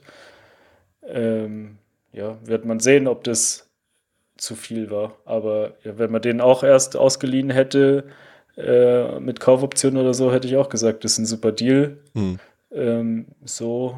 Ja, ich meine, ihr müsst euch vorstellen, Jungs, äh, wir kriegen quasi mehr Geld für Douglas Costa, als wir jetzt für James hingelegt haben. Ja, das ist aber auch, weil Juve dieses Jahr versucht, größtmöglichst ihren Kader zu verschlechtern. jetzt, äh, jetzt mal äh, zu meinen Gefühlen. Ich muss sagen, ich habe mich wirklich äh, total gefreut. Es ist zwar, da gebe ich euch recht, nicht der Spieler, den wir erwartet haben.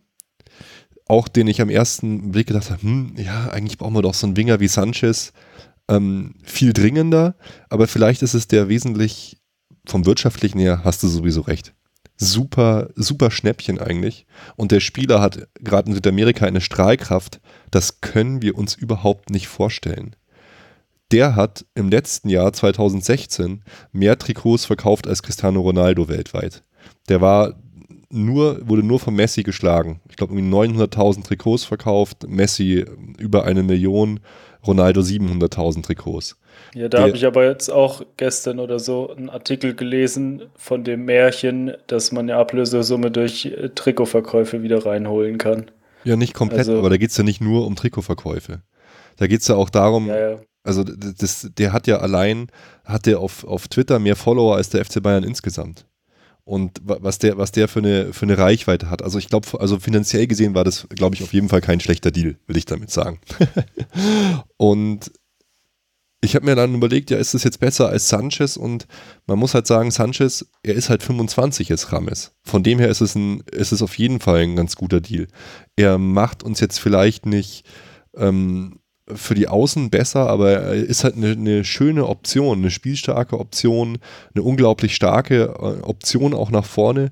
Und ich muss echt sagen, ich habe mich fast schon ein bisschen gestört daran, wie klein geredet der, der wird. Ja, so Granätchen, dann kommen wieder alle aus ihren Löchern, so, so Lothar Matthäus oder irgendwelche, oder äh, Christoph Metzelder und äh, wollen, die Typen wollen dir dann erzählen, ob das jetzt ein guter Transfer war für Bayern oder nicht. Also hat mich, hat mich sehr verwundert, weil ähm, ich habe euch zwei Statistiken mitgebracht.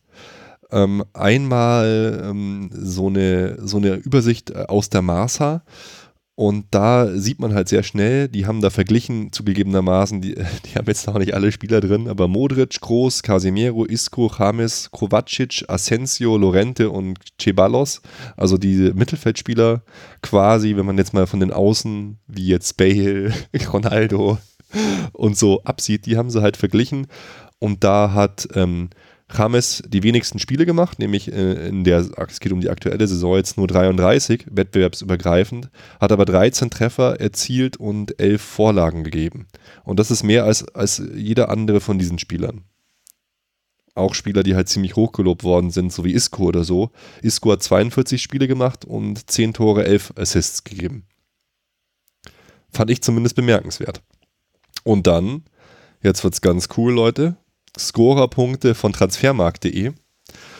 Ähm, Saison 2014, 2015, äh, 17 Tore, 18 Vorlagen, äh, 101 Minuten pro Scorerpunkt hat er gebraucht.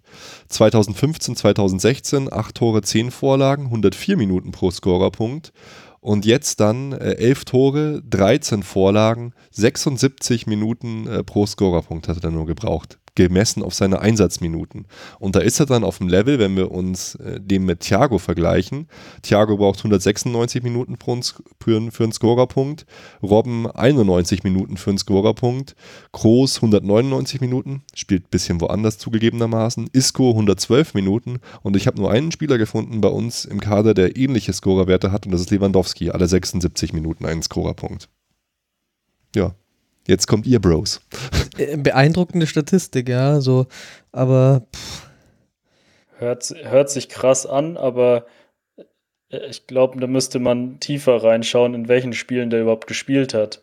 Weil er war ja nicht in der Stammformation von Real. Nee. Deswegen hat er ja vermutlich eher gegen Hinterdupfing gespielt in der äh, Liga und wenn da Real jedes Spiel 5-0 gewinnt, dann äh, kommst du natürlich schon zu deinen Scorerpunkten.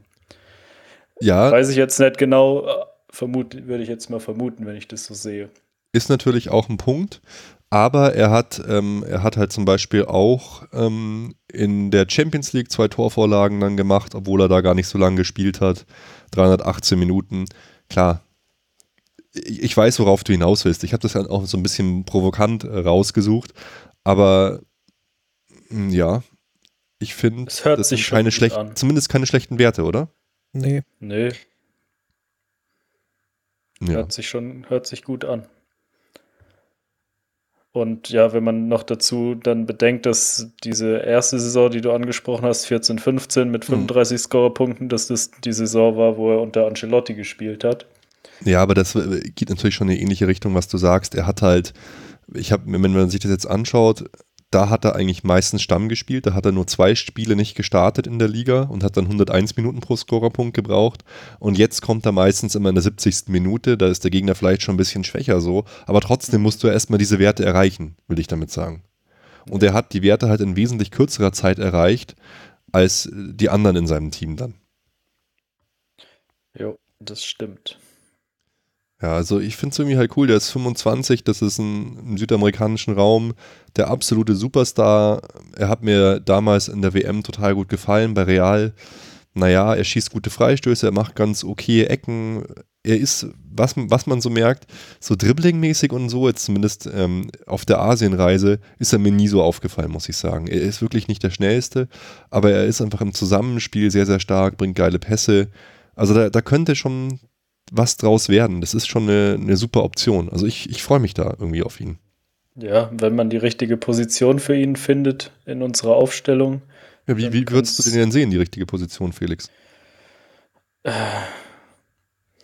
gute Frage. Also kommt halt immer ein bisschen drauf an, wer fit ist und auch, ja, ich würde halt vielleicht auch versuchen, verschiedene Formationen zu spielen. Ähm, was, was Ancelotti ja schon früher mal gespielt hat, ist ja dieses Tannenbaum-System mhm. mit 4-3-2-1, wo dann so zwei hinter den Spitzen ziemlich zentral sind, was mhm. ja dann Rames und Müller gut machen könnten, die ja jetzt eigentlich in den Testspielen auch schon relativ gut harmoniert haben. Ähm, vielleicht könnte man es auch verbinden halt mit so einer mit einer Dreierkette, wo dann die offensiven Alaba und Kimmich oh, ja. auf der Außenlinie kleben, wie zum Beispiel auch in der Nationalmannschaft. Genau, ja. Und dass man dann vorne drin mit James Müller und Lewandowski spielt, gerade wenn jetzt die Alten dann mal in Rente gehen, Ribéry und Robben. Also da hat man sicher jetzt noch andere Möglichkeiten. Ein anderes, eine andere Sache ist ja auch so, wie man eigentlich jetzt gerade in den Testspielen spielt, weil Robben nicht dabei ist, dass man auf einer Seite mit Ribéry sehr weit äh, mit nach außen gezogen spielt und auf der anderen Seite dann James nach innen gezogen, also so ein asymmetrisches System, äh, was ja auch Ancelotti und auch schon letztes Jahr ein bisschen hat spielen lassen und ja, das ist auch eine Möglichkeit. Also ich denke, man hat schon jetzt da verschiedene Möglichkeiten dazu bekommen, wie du auch vorhin schon mal, glaube ich, gesagt hast, dass ähm, man wegkommt von dieser Strategie, immer über Außen zu spielen. Mhm. Ja, und ich glaube halt irgendwie gar nicht, weil alle jetzt so gesagt haben, ja, er ist so ein Müller-Typ, der, der Müller vielleicht ersetzt, aber das muss eigentlich gar nicht so zwangsläufig so sein, glaube ich. Also ich finde ihn einfach eine total hochspannende Option, der vielleicht mit Müller auch gerade besonders gut kann, weil er jemand ist, der Müller anspielen kann dann von hinten. Ja, genau. Müller läuft irgendwelche komischen genau. Wege und er kann ihn halt den Ball dahin spielen. Zumindest das hat bis dahin jetzt schon total gut geklappt in diesen, in diesen, in diesen Spielen jetzt weiter. Ja. Was mich halt gewundert hat, er war vom Tor sehr unglücklich und hat, macht alles technisch super geil, aber den Abschluss findet er halt dann doch nicht wirklich. Ne, da hat er heute auch einige Chancen, große Chancen vergeben. Ja, total. So, wollen wir ganz kurz, weil ich habe es äh, so, so schön rauskopiert, auf, sei, auf seine Vita mal eingehen. Ähm, wir, wir, müssen ja, wir müssen ja nicht alles jetzt irgendwie vorlesen, aber er ist ja, wie gesagt, noch sehr jung, 91 äh, geboren in Kolumbien und hat dann relativ früh mit dem Fußballspielen angefangen, hat dann, Basti hat schon begeistert darauf hingewiesen, ein Fernstudium Computertechnik an der UNAD Universidad Nacional Abierta y Distancia, Fernuni, gemacht und ähm, ja, wurde dann ist nach Argentinien gewechselt. 2008 war er einer der jüngsten Ausländer überhaupt, der da ge gespielt hat und ist dann 2010 ähm, nach Europa gewechselt. Kann einer von euch weitermachen oder soll ich einfach hier mal so ganz kurz durchflowen? Ja, ist, ja, ist 2010 äh, zum FC Porto gewechselt. Ja. Hat da drei Jahre gespielt, dreimal die Meisterschaft gewonnen, Pokal, Europa League gewonnen, schon mit damals ja, knapp 20 Jahren. Äh, hat dort auch in 65 Spielen 25 Tore gemacht und 27 vorbereitet. Aber Felix, jetzt, also, wo du es gerade sagst, das ist doch schon bemerkenswert, finde ich, dass er immer in gleichen Teilen Tore schießt und vorbereitet. Und zwar immer richtig ja. viele irgendwie. Ja, ja, stimmt. Ist immer relativ ausge oder ziemlich ausgeglichen. Ja. Das ist schon für Mittelfeldspieler ziemlich stark. Mhm. Äh, ja, dann äh, 2013 ist er zum AS Monaco gewechselt, als die damals ihren russischen Oligarch bekommen haben Ach, und die richtig zugeschlagen haben. Ist er zusammen mit Joao Moutinho von Porto zu Monaco gewechselt. Äh, und dann die, ein Jahr später schon. Wie, wie, wie, seiner, wie, viel, wie viele Tore hat er da gemacht? Neun. Äh, ja, genau. 9 und 14 vorbereitet. Okay, ich check das gerne. Okay, super, ja. ja. Und dann also nach der, nach der WM damals, 2014, als er Torschützenkönig geworden ist und das schönste Tor der WM geschossen hat, äh, ist er dann für 75 Millionen zu Real Madrid gewechselt und hat die Nummer 10 von Mesut Özil bekommen. Und ja, das war die erste Saison unter Carlo Ancelotti. Krass, da hat er 17 Tore und 18 Vorlagen. das ist wirklich hätte ich so krass die Waage. Super lustig. Okay. Ja, und da, also die erste Saison, gut, da wurde er als Superstar von, als WM-Superstar geholt. Wunschspieler von Ancelotti hat er richtig starke Saison hingelegt und dann danach unter Benitez und dann äh, Zinedine Zidane hat er halt immer weniger gespielt und ja, jetzt im Sommer ist er zu uns gekommen. Erstmal auf Leihbasis für zwei, äh, für zwei Jahre, 10 Millionen, wie es heißt. Und dann mit Kaufoption auf unserer Seite. Was ich echt cool finde, der ist nicht so verletzungsanfällig, der Kerle. Der verpasst immer nur so ein, zwei Spiele ähm, überhaupt in der Saison. Hatte einmal eine schwerere Verletzung, ähm, Mittelfußbruch 2014, 2015. Also ich bin, ich, ich bin Ich bin irgendwie total, total positiv und es ist schon, weißt du, vielleicht ist es so wie Robben damals. Hat bei, bei Real nicht mehr so die mega Rolle gespielt, die haben Platz gebraucht für jetzt neue Spieler, Mbappé und was weiß ich. Und dann kommt er zu uns und vielleicht äh, bieten wir das perfekte kleine Domizil für ihn, dass sein kleines Pflänzchen James aufblühen kann und er uns und die Frauenwelt beglückt. Mit fußballerischem Können und seinem Aussehen. Ja, aber ist doch geil. Leute, komm, jetzt aber mal jetzt ernsthaft, wo, wo ist die Begeisterung, dass ich jetzt hier schon so der, der Begeisterte sein muss? Wir haben uns vor, vorher, in unserer letzten Folge haben wir gesagt, ja, jetzt jubeln wir alles hoch und, und erwarten uns Sanchez und Weltstars und dann kommt doch eh keiner. Und wir haben so oft gesagt, auch wir hier, dass James Rodriguez ein geiler Typ wäre, den, den wir holen könnten. Ich finde es super. Ich bin auch. Okay, Leute, ja, Euphorie hier. ich, ich, ich, ich muss mich noch überzeugen, aber das Gesamtpaket jetzt äh, so papiermäßig stimmt auf jeden Fall. Er ist noch jung oder hm. ja, noch relativ jung mit 25, äh, hatte super Werte. Äh, wir haben einen super Deal gemacht. Jetzt, Passt auch. Jetzt, jetzt muss die Saison mal starten und dann äh, kann er mich auch voll und ganz überzeugen. Was ich auch fand, dafür, dass er so jung ist, weil du es angesprochen hast, hat er aber trotzdem irgendwie schon auch schon echt viele Spiele gemacht und ja. eigentlich auch schon gut Erfahrungen gesammelt. Also ja, ja wenn man die Statistiken liest, hat er ja eigentlich auch äh, nie wirklich schlecht gespielt. Hat er immer eine, viele Spiele, über 30 Spiele jedes Jahr gemacht und der ist ja jetzt auch schon seit dann sieben Jahren in Europa.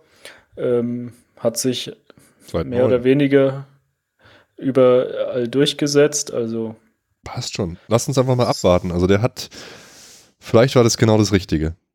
Ich, ich bin gespannt. Und eben damals bei der WM, da hat er mich auch sehr begeistert, weil ich halt auch finde, das muss man halt auch erstmal bringen in so einer Mannschaft, äh, die jetzt nicht zu den zu den Top-Teams hm. zählt, halt das da so rauszureißen irgendwie. Und dann halt auch so zu glänzen, weil damals ja. hieß es halt, Falcao ist der Superstar von Kolumbien, dann geht, die, geht das Ding los und er rockt die Show. Okay. Dann hören wir uns doch gleich an, oder Felix? Ja, ich wollte gerade fragen, hat der Uli noch was zu sagen? Der Uli hat einiges zu sagen, Felix. Jetzt geht es um Tolisso. Das ist so ein Transfer, von dem ich glaube, dass er in die Kategorie auch relativ teuer, aber noch vernünftig und sehr mannschaftsdienlich, sehr guter Charakter, willig, reißt sich den Hintern auf. Das sind die Spiele, auf die man bauen kann, glaube ich. glaube ich. glaube ich, das drückt so ziemlich aus. Also ich kann, Tolisso ist für mich so gewesen. Hm. Wer? Ja, ich fand ihn überraschend stark jetzt eigentlich in allen Spielen. Ich finde, wir sind eigentlich eh generell auf der Position stark besetzt, aber dafür ist er ein guter junger Spieler, den man vielleicht noch zum richtigen Zeitpunkt gekauft hat. Aber auch da, ich gebe dir recht, Basti, ich muss erst mal abwarten. Ich habe einfach keinen Plan. Ja, Felix. unbeschriebenes Blatt. Ähm, ja, komm, es kommt mir so auch so ein bisschen in Vidal in technisch besser, übersichtlicher. Äh, vor, so ein bisschen weg bei uns, ja. ja so ein bisschen äh, ja wie Goretzka. Hm. Linksfuß halt, aber äh, ja auch dynamisch, technisch gut, kann auch mal ordentlich äh, reinhauen. Ähm, ja, aber weiß ich auch zu viel, äh, zu wenig drüber und habe ich ihn jetzt an, in den Testspielen nicht äh, genug gesehen, dass ich da viel mehr dazu sagen könnte, bin ich auch sehr überrascht, aber ich denke, dass man da schon gut gescoutet hat, sonst hätte man nicht ja. so viel Geld hingelegt. Ich glaube, Tolisso ist tatsächlich ein klassischer Reschke-Transfer, den man halt nach Scouting, nach ähm, Kriterien geholt hat, wohingegen James ja auch ganz klar, das hat mich auch gewundert, Uli und Kalle haben es gesagt, einfach ein Wunsch von Carlo Ancelotti war. Und die, ja, der muss jetzt mal zeigen, was er so kann. Also es war schon, waren schon krasse Aussagen, mir finde ich, so, jemand so zu begrüßen, so, ja, das war der ausdrückliche Wunsch des Trainers, das haben wir dann realisiert, so zack, zack, zack. Ja gut, das hatten wir bei Thiago auch. Ja, jeder Spieler darf, jeder Trainer darf sich einen Spieler wünschen. Klar, nee, ich, ich sage ja gar nichts dagegen. Bloß, dass man das dann so offensiv formuliert, äh, hat mich halt gewundert. Ich wollte nur die beiden Transfers so ein bisschen vergleichen. Okay, Uli hat natürlich noch mehr zu sagen und wir machen mal weiter mit einem etwas längeren Ausschnitt. Da geht es um die Transfers äh, generell. Ich habe das nie verstanden. Äh, manche Medienvertreter glauben ja, dass ein Verein dann gut gearbeitet hat, wenn er möglichst viel Geld ausgegeben hat äh, in der Transferperiode. Und das ist eher ein Zeichen von Schwäche. Wenn ich viel Geld ausgeben muss, um nichts zu erreichen, dann äh, äh, ist das eher ein Zeichen, dass ich vorher nicht so gut gearbeitet habe. Wir müssen unseren eigenen Weg finden und ich kann nur noch mal sagen, wir wollen da mitspielen, aber ich glaube, wir sollten uns ganz klar äh, darauf äh, zurückziehen, zu sagen, nicht um jeden Preis. Nicht um jeden Preis. Der FC Bayern kann eine ganze Menge machen. Sich nicht auf den Kopf rumtanzen lassen. Denn das ist genau das Problem. Ich höre bei vielen Spielern Transfers, die werden im Juli unter Vertrag genommen und im September wird schon darüber diskutiert, wo geht er eigentlich nächstes oder übernächstes Jahr hin. Es muss doch eine gewisse Kontinuität und eine gewisse Ernsthaftigkeit in dieses Geschäft wieder. Und da könnte der FC Bayern auch wieder mal äh, ein klares Zeichen setzen. Ein Vertrag beim FC Bayern ist ein Vertrag und der wird dann beendet, wenn der FC Bayern das will und sonst niemand. Das ist so. Ja. Ja, natürlich, so wie er es jetzt darstellt, äh, so, äh, wenn ich Millionen ausgebe und nichts erreiche, dann ist es na klar, dass man schlecht gearbeitet hat. Aber äh, das Ziel ist natürlich, das Geld auszugeben und was zu erreichen. Und ähm, ja, ich sehe es ja allgemein auch so. Ich bin eher der Verfechter von dem, man sollte nicht so viel Geld ausgeben und äh, da haushalten ja. und nicht äh, manche Summen äh, die gezahlt werden, sind zu hoch und so viel kann kein Spieler äh, wert sein. Aber äh, ja, die ganzen Äußerungen sind halt auch wieder so typisch. Ja, FC Bayern lässt die nicht auf den Kopf äh, rumtanzen und sowas. Ja, mir Samir und äh, sicherlich hat er schon recht, aber ja. Ja, aber wir haben es ja auch gesagt, man kann mal um in einer gewissen Weise und das macht der FC Bayern ja jetzt auch. Ist ja nicht so, dass wir kein mhm. Geld ausgeben oder so. Also, Ruben, du hast ja gerade gesagt, hier 40 Millionen, da 50 Millionen. Klar. Also, das aus. Geld wird ausgegeben. Und, ich wollte ähm, gerade sagen, wir haben nämlich auch über 100 Millionen ausgegeben diesen Sommer. Und mhm. das ist ja jetzt an sich auch in Ordnung. Aber genau wie er es gesagt hat, das muss halt auch für uns gelten. Was äh, steht am Ende dann unterm Strich? Ne? Hat sich das gelohnt, das Geld auszugeben? Ne? Also ich muss sagen, ähm, für mich war jetzt irgendwie diese Passage, diese Aussagen irgendwie vom Uli total wichtig, weil ich so ein bisschen meinen Frieden jetzt gemacht habe mit ihm. Weil ich habe mich wirklich ja über ihn so aufgeregt und ich tue es in vieler Hinsicht und da wird es gleich auch nochmal drum gehen, auch immer noch. Aber ich fand das, was er jetzt da gesagt hat, wenn ich das so erklärt kriege, dann auch was er vorher gesagt hat, so ein Umbruch dauert ein, zwei Jahre und so, dann kann ich da mitgehen. Dann hört sich das für mich an, ja, man muss nicht jeden Wahnsinn mitmachen, man muss Verträge achten, man muss da gut planen, es ist kein Zeichen von Stärke, mein Geld ausgibt, da kann ich überall mitgehen und das hat mich so ein bisschen wirklich versöhnt. Ich fand das total, total gut, wie er und was er da gesagt hat. Das hat mir, war für mich auch irgendwie eine Art Erleichterung, weil ich habe mich ihm so entfremdet und mich so über ihn aufgeregt, dass ich mich jetzt wieder gefreut habe, dass er Oh, er hat da in dem Interview auch wieder viele Fehler gemacht, aber das fand ich einfach klug und richtig. Und wenn ich das weiß, was er da sagt, machen für mich auch Transfers wie Süle, wie Rudi, wie Gnabry und dann aber auch so ein kleines Zucker wie James obendrauf, dann auch wieder einen Sinn, wenn er mich so ein bisschen mit einblicken lässt in die, in die Transfertaktik. Und wenn ich dann weiß, das ist unser Plan so, wir spielen da ein bisschen mit, wir machen nicht die ganz verrückten Sachen, wir machen die vielleicht vernünftigeren, halbverrückten Sachen, dann weiß ich das und dann kann ich da auch meinen Frieden mitmachen irgendwie. So jetzt als persönlich und als Fan. Ich, mich hat das, äh, ich fand das irgendwie sehr gut, die Erklärung. Aber wieso hat der dich jetzt beschwichtigt drum? Du sagst, es ist mir scheißegal, wie viel der kostet. Wir haben das Geld, wir müssen solche Spieler ja. holen. Ja, ja, das sage ich auch. Aber wenn ich weiß, dass das die Strategie des Vereins ist, ähm, das nicht so zu machen und auf diesen Weg zu setzen, der bisschen konservativere, dann hätte ich jetzt halt vielleicht gesagt, ja, komm, wir müssen auch mal, wenn wir die Top-Leute wollen, Top-Geld hinlegen, auch mal die 100 Millionen einfach ausgeben. Aber wenn das eine Strategie ist, weil was mich maßlos aufregt, ist, wenn man keinen Plan hat, wenn man keine Strategie hat. Hat man eine Strategie und einen Plan, dann finde ich das schon mal besser. Das muss ja nicht mein Plan sein und meine Strategie, mit der ich übereinstimme. Aber ich finde es besser, wenn man da gezielt vorgeht mit Das- einem Plan. dass das nochmal so geäußert wird, weil ich muss sagen, ich empfinde das ja schon eigentlich seit langem so, dass das beim FC Bayern so der Plan ist. Also, dass man eben nicht Ja, aber diesen dann Wahnsinn so kann man, mitgeht. kann man halt die, ja, die Träumereien halt dann auch so ein bisschen aufhören, von meiner Seite vielleicht. Nee, ich fand das irgendwie gut. Felix, wie siehst du das? Also, Ja, also fand ich jetzt auch nicht äh, überaus überraschend, die Aussage.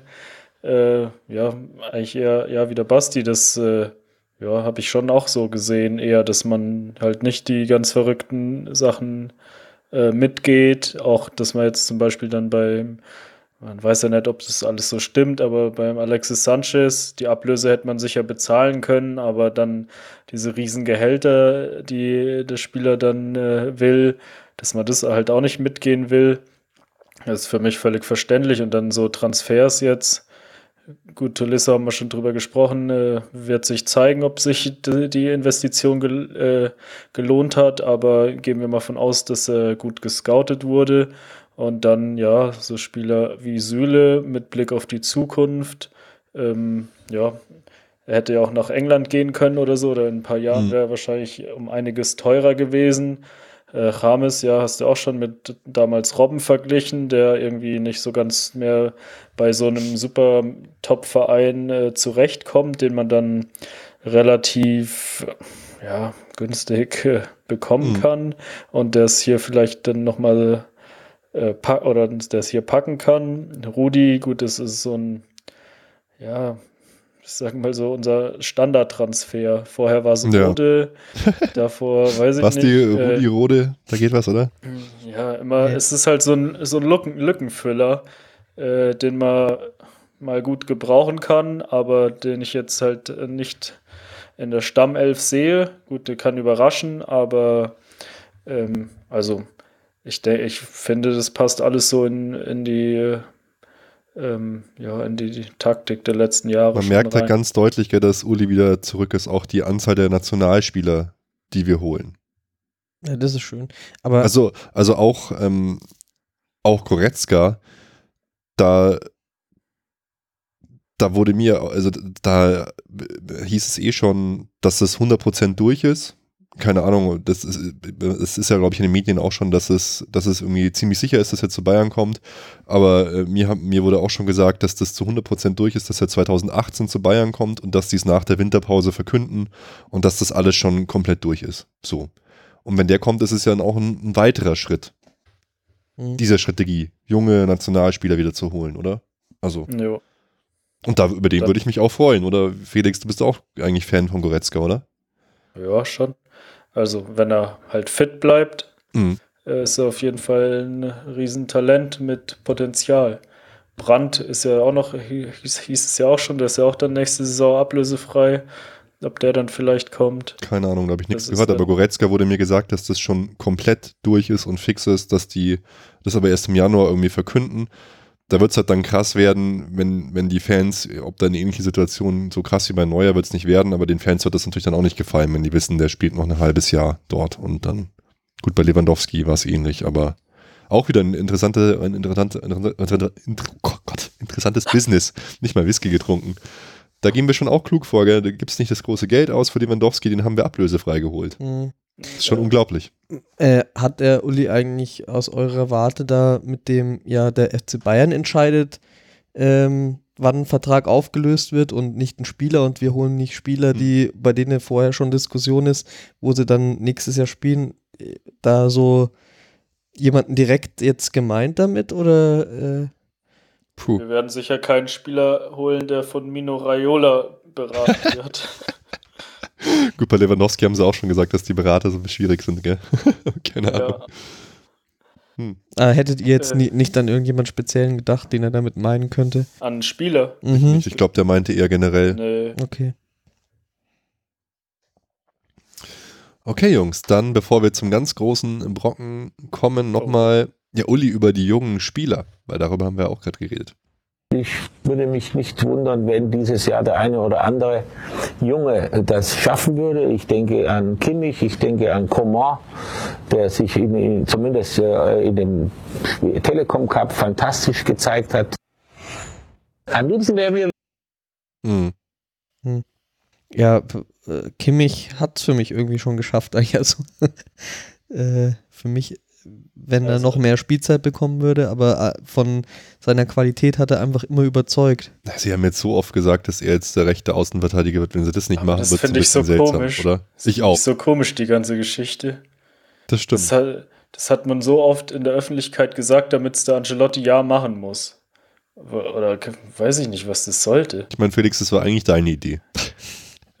nee, aber auch, ich meine, äh, sorry bei aller Liebe, du spielst halt den, der es am besten, äh, der spielt der, der es am besten kann. Dann Ja. dort. Da verstehe ich auch einen Rafinha, der sich über so eine Aussage äh, aufregt, der, der sich im Training anbietet, der die besten Leistungen bringt, der spielt halt da. Und wenn dann, Ja, und der hat das ja auch nicht mal bös gemeint, sondern der hat Nö. damit, glaube ich, nur gemeint, der Uli, der ist der Präsident, der kann sagen, was er will, weil er einfach der Chef ist und er hat ihn damit überhaupt nicht angreifen wollen. Und ja, genau, er hatte recht damit, dass der Trainer stellt auf, äh, wer am besten spielt oder wer sich am besten anbietet.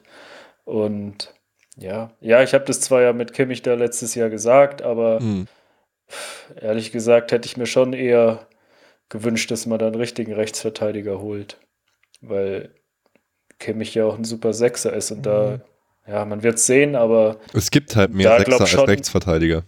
ja, das Einfach ist ja, auf dem Markt. Ist, aber dass man sich da jetzt so festlegt gleich, puh, Das ist irgendwie komisch, gell? ja. Und dass man es dann so in der Öffentlichkeit jedem nochmal fünfmal erzählt, komisch. Okay. Aber Komm. ich hoffe, jetzt machen sie es auch, wenn sie es schon jedem erzählen. Und Coman habt ihr auch so gesehen, Felix? Ich schon. Ja, der war schon ganz gut. Also der geht da einfach Darf halt der- durch an den Leuten vorbei. Es fehlt ihm immer noch der letzte Pass, dann so der vernünftige. Das, das Nutznießen quasi aus dem Vorteil, den er einfach auf, aufgrund seiner Physis und Schnelligkeit hat. Man wird sehen. Aber ähm, ja doch, ich glaube schon, dass er da durchaus seine Einsatzzeiten kriegen wird und Potenzial hat, wenn er fit bleibt. Dann ist sein Pace einfach so unwiderstehlich, dass daraus Chancen entstehen zwangsläufig. Ja. So eine Weiterentwicklung von eurem One-Trick-Pony. Nicht viel, ehrlich gesagt. Hm, naja, ja hat sich erst so gut das- angehört, das- was ihr erzählt habt. Aber, aber dass, dass es auch mit einem Trick nur äh, ne, klappen kann, das hat ja Robben zu Genüge bewiesen. Das stimmt. Okay, kommen wir zum größten und brisantesten äh, Part dieses Interviews. Uli Hoeneß zum Thema Sportdirektor, ihr Lieben. passiert. Ich denke, dass wir in, den, in der nächsten Zeit äh, einen Sportdirektor präsentieren werden. Deshalb stellt sich die Frage jetzt kurzfristig nicht. Wie definieren Sie denn in der nächsten Zeit? Nächsten sechs Wochen? Oh. Ist man schon relativ weit in der Planung. Ich habe ja gesagt, wir sind so viel Auto gefahren, Karl-Heinz und ich jetzt. Und da haben wir doch das eine oder andere Gespräch geführt. Ich habe Ja, beim Autofahren immer. Da kommt Ja. man ins Reden. Also in München hat man natürlich keine Zeit, sich zu treffen, aber Autofahren in China, da hat da Kalle und Uli haben dann mal richtig Zeit zum Reden, oder wie? Da wird dann so eine richtige, wichtige Personalie einfach mal so zwischen Schaltknüppel und Steuerrad diskutiert. Ja. ja, weil sie ja bestimmt auch selbst gefahren sind. Aber wer saß denn auf dem Beifahrersitz? Also ich fand's, ich presch mal ein bisschen vor, ich fand's äh, sehr krass, was er da gemacht hat und auch, auch wieder ultra unprofessionell, sowas so anzukündigen, aus zwei Perspektiven. Erstens, Verhandlung macht's schwer, Druck ist groß, Zitat wird um die Ohren gehauen. Zweitens, er als Präsident hat mit dieser Sache eigentlich überhaupt nichts zu tun. Es deutet auf mich leider alles wieder auf so einen riesigen Machtkampf zwischen Kalle und Uli hin, weil es ist die Aufgabe von Karl-Heinz Rummenigge und nicht von Uli Hoeneß, sowas zu verkünden, über sowas zu reden und diese Sachen überhaupt zu organisieren. Und ich bin da sehr gespannt. Also die, die ganzen Uli-Sachen, ich glaube, es brodelt im Verein. Ich glaube, es brodelt sehr zwischen äh, Kalle und Uli und zwischen Uli so ein bisschen gegen den Rest der Welt. Also komisch, das so zu machen schon wieder. So, so öffentlich. Hat mich sehr, sehr, sehr, sehr, sehr verwundert. Aber, äh, also, keine Ahnung, ich sehe es eh nicht aus so einem äh, Blickwinkel wie du, der da, also ich mache mir da gar nicht so viel, würde mir da gar nicht solche Gedanken machen irgendwie, aber äh, mein Gefühl abgesehen davon ist, dass der Uli das doch immer so gemacht hat. Also mich wundert, dass dich wundert, dass der Uli das so macht. Ähm, der hat es immer so gemacht, aber er ist jetzt auch in einer anderen Rolle als davor, als vorher und naja, es ist halt wieder so ein Rückfall in alte Zeiten, so leider. Aber so ist es wahrscheinlich. Da muss man sich, wie gesagt, man muss ja seinen, seinen Frieden damit machen, sonst verderbe ich mir irgendwann noch das ganze FC Bayern schauen insgesamt, weil ich mich nur noch über Uli aufreg. Weil das hat mich dann doch schon wieder sehr überrascht, weil ich glaube wirklich, dass es äh, innen drin zwischen Kalle, Uli und so nicht so gut aussieht, ehrlich gesagt. Weil das sind doch schon, das ist doch wieder eine Fortführung des Machtkampfs, Kampfs Kalle, den wir damals live auf der Jahreshauptversammlung mitgekriegt haben, Felix. Karl-Heinz Rummenigge verkündet, ja, wir haben einen ehemaligen Spieler, Philipp Lahm, Uli verkündet, ja, nee, eigentlich doch nicht. Äh, beide kriegen ihren Wunschkandidaten Eberl und Lahm nicht durch. Es ist peinlich ohne Ende. So Pfeifen wie Oliver Kahn, die nie angefragt worden sind, wahrscheinlich sagen jetzt selber, ich habe den FC Bayern abgesagt. also, ähm, naja. Also ich finde, wir, wir kleckern uns da nicht gerade mit Ruhm. Naja, also damals äh, das mit zwischen Kalle und Uli, das war ja offensichtlich, das hat man mitbekommen. Ja. Jetzt diesmal, weiß ich nicht, glaube ich, dass du da ein bisschen viel rein interpretierst. Felix. Ähm, für mich, also ich habe da jetzt gedacht, ja, das ist schon alles geregelt, die warten jetzt nur noch aufs Verkünden so ungefähr. Und deswegen hat der Uli halt irgendwann irgendeine Zahl gesagt, aber vielleicht wird es auch schon wenn in zwei Wochen, wenn sie wieder zu Hause sind, verkündet. Also ich glaube eher, dass da schon alles geregelt ist und ähm, ja, wer wird es dann Frage kam mit, nach? Ja, das weiß ich natürlich nicht. Ich habe noch nämlich abgesagt. ich meine, hier heißester Kandidat ist ja laut Eurosport.de van Bommel. Äh, ähm, ich mag ihn total. Er hat einen, gut, einen guten Geschmack, was Namen angeht. ähm, aber er hat halt noch nie in der Rolle gearbeitet. Und äh, PSW ähm, sagt, es hat niemand mit ihnen gesprochen. Er hat die Rolle des Amateur- oder nee, Amateure-Trainer hat er abgesagt oder Co-Trainer. Nee, Amateure-Trainer, glaube ich. Oder? Ja, falls er jemals gefragt wurde. Genau. Hat er abgesagt. Also irgendwie vom Bommel, glaube ich, immer nicht so hundertprozentig. Irgendwie habe ich immer noch so ein bisschen linke. Gut, aber muss man da wirklich mit einem Verein reden? Das ist so, Van Bommel geht da hin und sagt, ey, Bayern hat mich mhm. angefragt und dann sagen die, ja, okay, wir wollen dir die Chance nicht verbauen, tschüss. Ja, vielleicht ist es auch, auch gar nicht so, dass man da so ungefähr die, die Wahnsinnserfahrung braucht, weil ähm, ich fand das dann im Reschke-Interview und deswegen habe ich es nochmal rauskopiert und lese es nochmal vor, so interessant, wie er den, die Rolle des Sportdirektors äh, deklariert hat. Eine Art Innenminister als wichtigster Ansprechpartner für den Trainer, die Spieler, den Trainerstab, die medizinische Abteilung und alle weiteren Mitarbeiter im Teamumfeld sowie ein Bindeglied zwischen Präsidium und Geschäftsführung. Gleichzeitig muss er den Club in den Medien und somit in der Öffentlichkeit vertreten. Zudem gilt, gilt es mit den Nachwuchsabteilungen und weiteren Abteilungen des Clubs vernetzt zu sein. Und das ist jetzt. Ja, das, was wir, glaube ich, in so einen Sportdirektor reininterpretieren, dass der die Spieler holt ja. und Verhandlungen führt und sowas, das ist, glaub, ist einfach nicht mehr so. Genau. Dass der da alles macht. Es ist und, eher. Ja, wenn du das da so vorliest, was der Reschke gesagt hat, dann passt es ja schon. Du musst halt alle kennen und ja. äh, alle glücklich machen. Der Sammer hatte, ja gut, der war zumindest schon beim DFB-Sportdirektor vorher, sonst hat er auch nicht so die, aber das ist halt ein Verband, das ist auch schon nochmal was anderes, sonst hat er ja auch keine Erfahrung gehabt. Und du musst halt und, immer äh, in jeder Sky-Übertragung unten im Spielfeld dran stehen und labern. Kannst ja. du machen. Das kann jeder. naja, manche be besser, manche weniger gut. Ja, ja an, ja, an wen habt ihr denn noch, oder wen habt ihr noch im, im Auge? So, wer, wer, keine Ahnung. Van Bommel könnte es schon machen, Kahn hat abgesagt. Miro Klose geisterte noch ein bisschen rum. Linke in Ingolstadt. Ja, Miro Klose, dass der jetzt damit auf die China-Tour gekommen ist, das fand ich schon auch irgendwie ein bisschen komisch. Genau, das war, aber ich kann mir halt nicht vorstellen, dass so jemand wie Miro Klose sich dahin äh, stellt nee. und den Sommer gibt, oder? Nee, der hat ja eigentlich keinen Bock auf Interviews, so wie der mir vorkommt. Der schaut dann immer wie so ein Kanarienvogel im Scheinwerferlicht, so mit seiner spitzen Nase. Ja. Sagt nichts. Äh, keine Ahnung. Ich habe niemanden. Sind schon so viele, sind schon so viele Namen rumgegeistert in den letzten Wochen und Monate, dass man überhaupt nicht mehr an andere denken kann. Oliver Bierhoff? Ja. Hey Jungs, Klaus Allofs Ja. ist frei.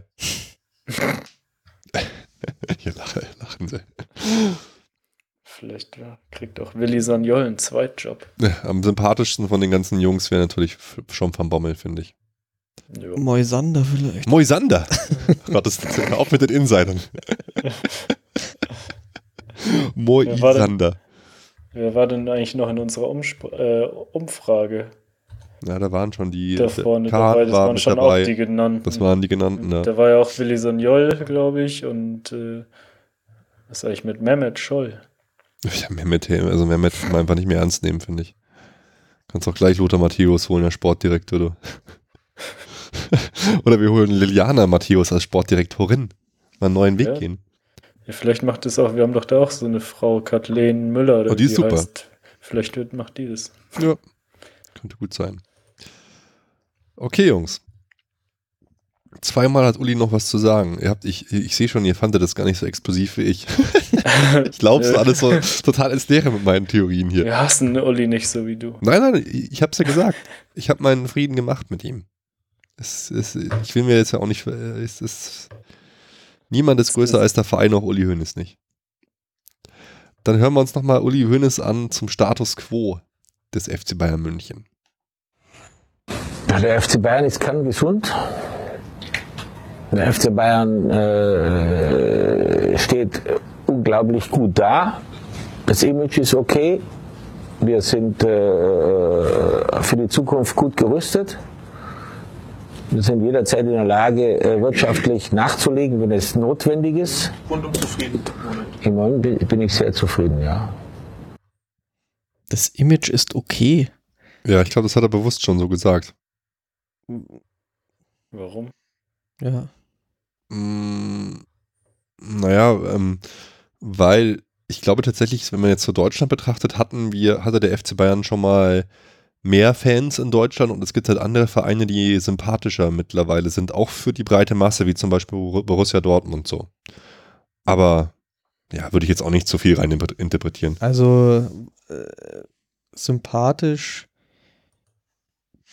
für die Leute, die nicht Bayern-Fan sind, war der FC Bayern ja schon seit langem jetzt nicht, oder? Also, Nee, das stimmt. Und ich meine, die Stadien sind wieder total überbucht und ausverkauft. Keine Ahnung.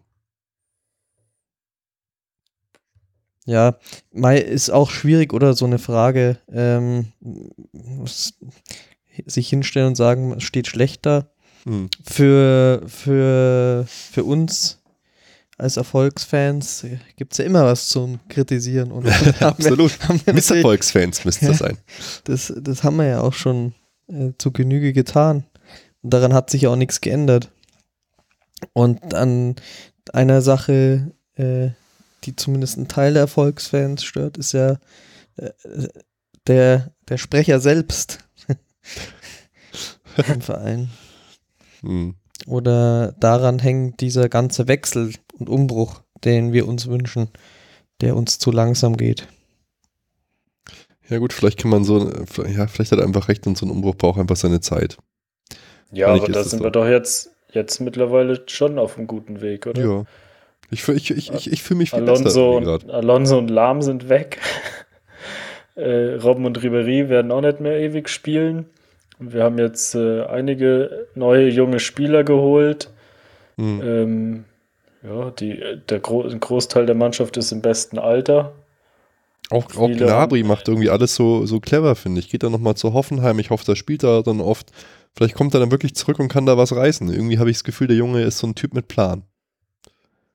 Ja, Ich das ja cool. weil Hoffenheim gerade äh, auch Champions League Ja. oder jetzt Europa League mindestens spielt. Dann ja, wird schon interessant. Da kann er sich, denke ich, schon weiterentwickeln. Glaube auch. Auf jeden Fall der richtige Schritt. Okay, und dann abschließend, dann haben wir das Interview durch. Uli zum, zu den Zielen des FC Bayern.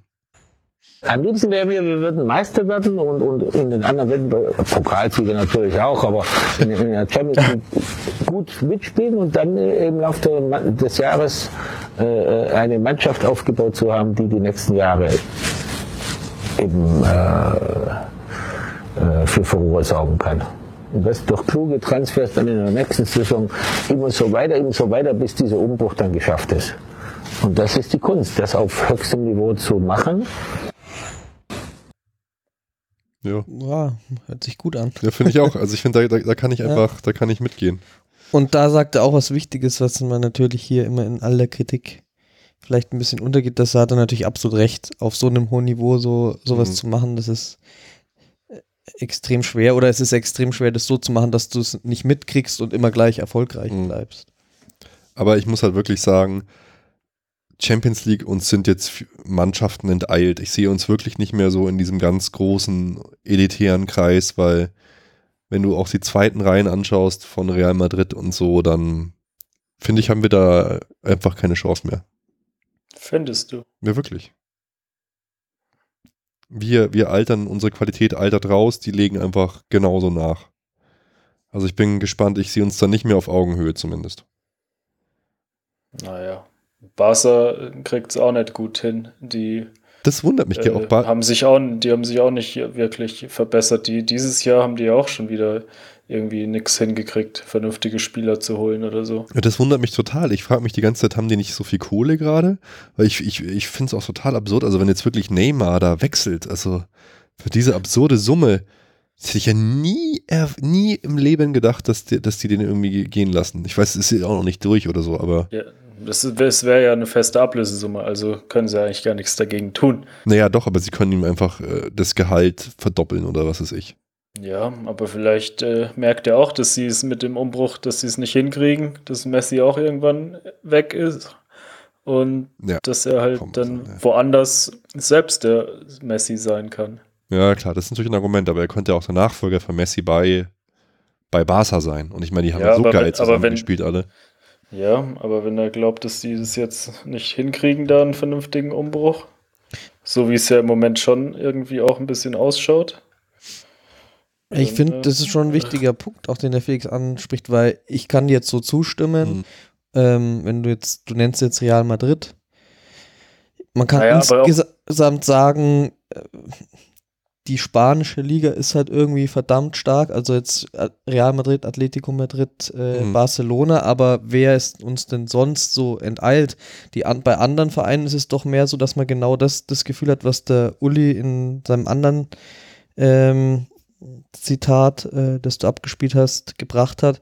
Die geben Unsummen von Kohle aus, aber spielen nicht auf höherem Niveau Mhm. wie wir und ähm, zum Zeitpunkt, in dem wir in Topform waren, sogar auf schlechterem Niveau. Ich glaube jetzt schon, dass dieses Jahr England äh, stark zurückkommen wird.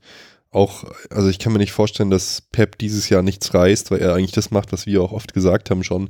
Er hat eigentlich fast nur, und zwar schon sau viel Geld, irgendwie 248 Millionen Euro in Verteidiger investiert. Wo, wo es halt immer so die Probleme gab. Und er treibt die Verjüngung da stark voran. Ich bin gespannt, was sich da tut, weil die englischen Mannschaften schätze ich dieses Jahr irgendwie stärker ein. Also da sehe ich jetzt schon Mannschaften im Viertel- und Halbfinale. PSG, wenn Ja, aber, Ja. aber ich sehe, aber ich, ich sehe die auf vielleicht auf einem Niveau mit uns, aber auch nicht viel weiter.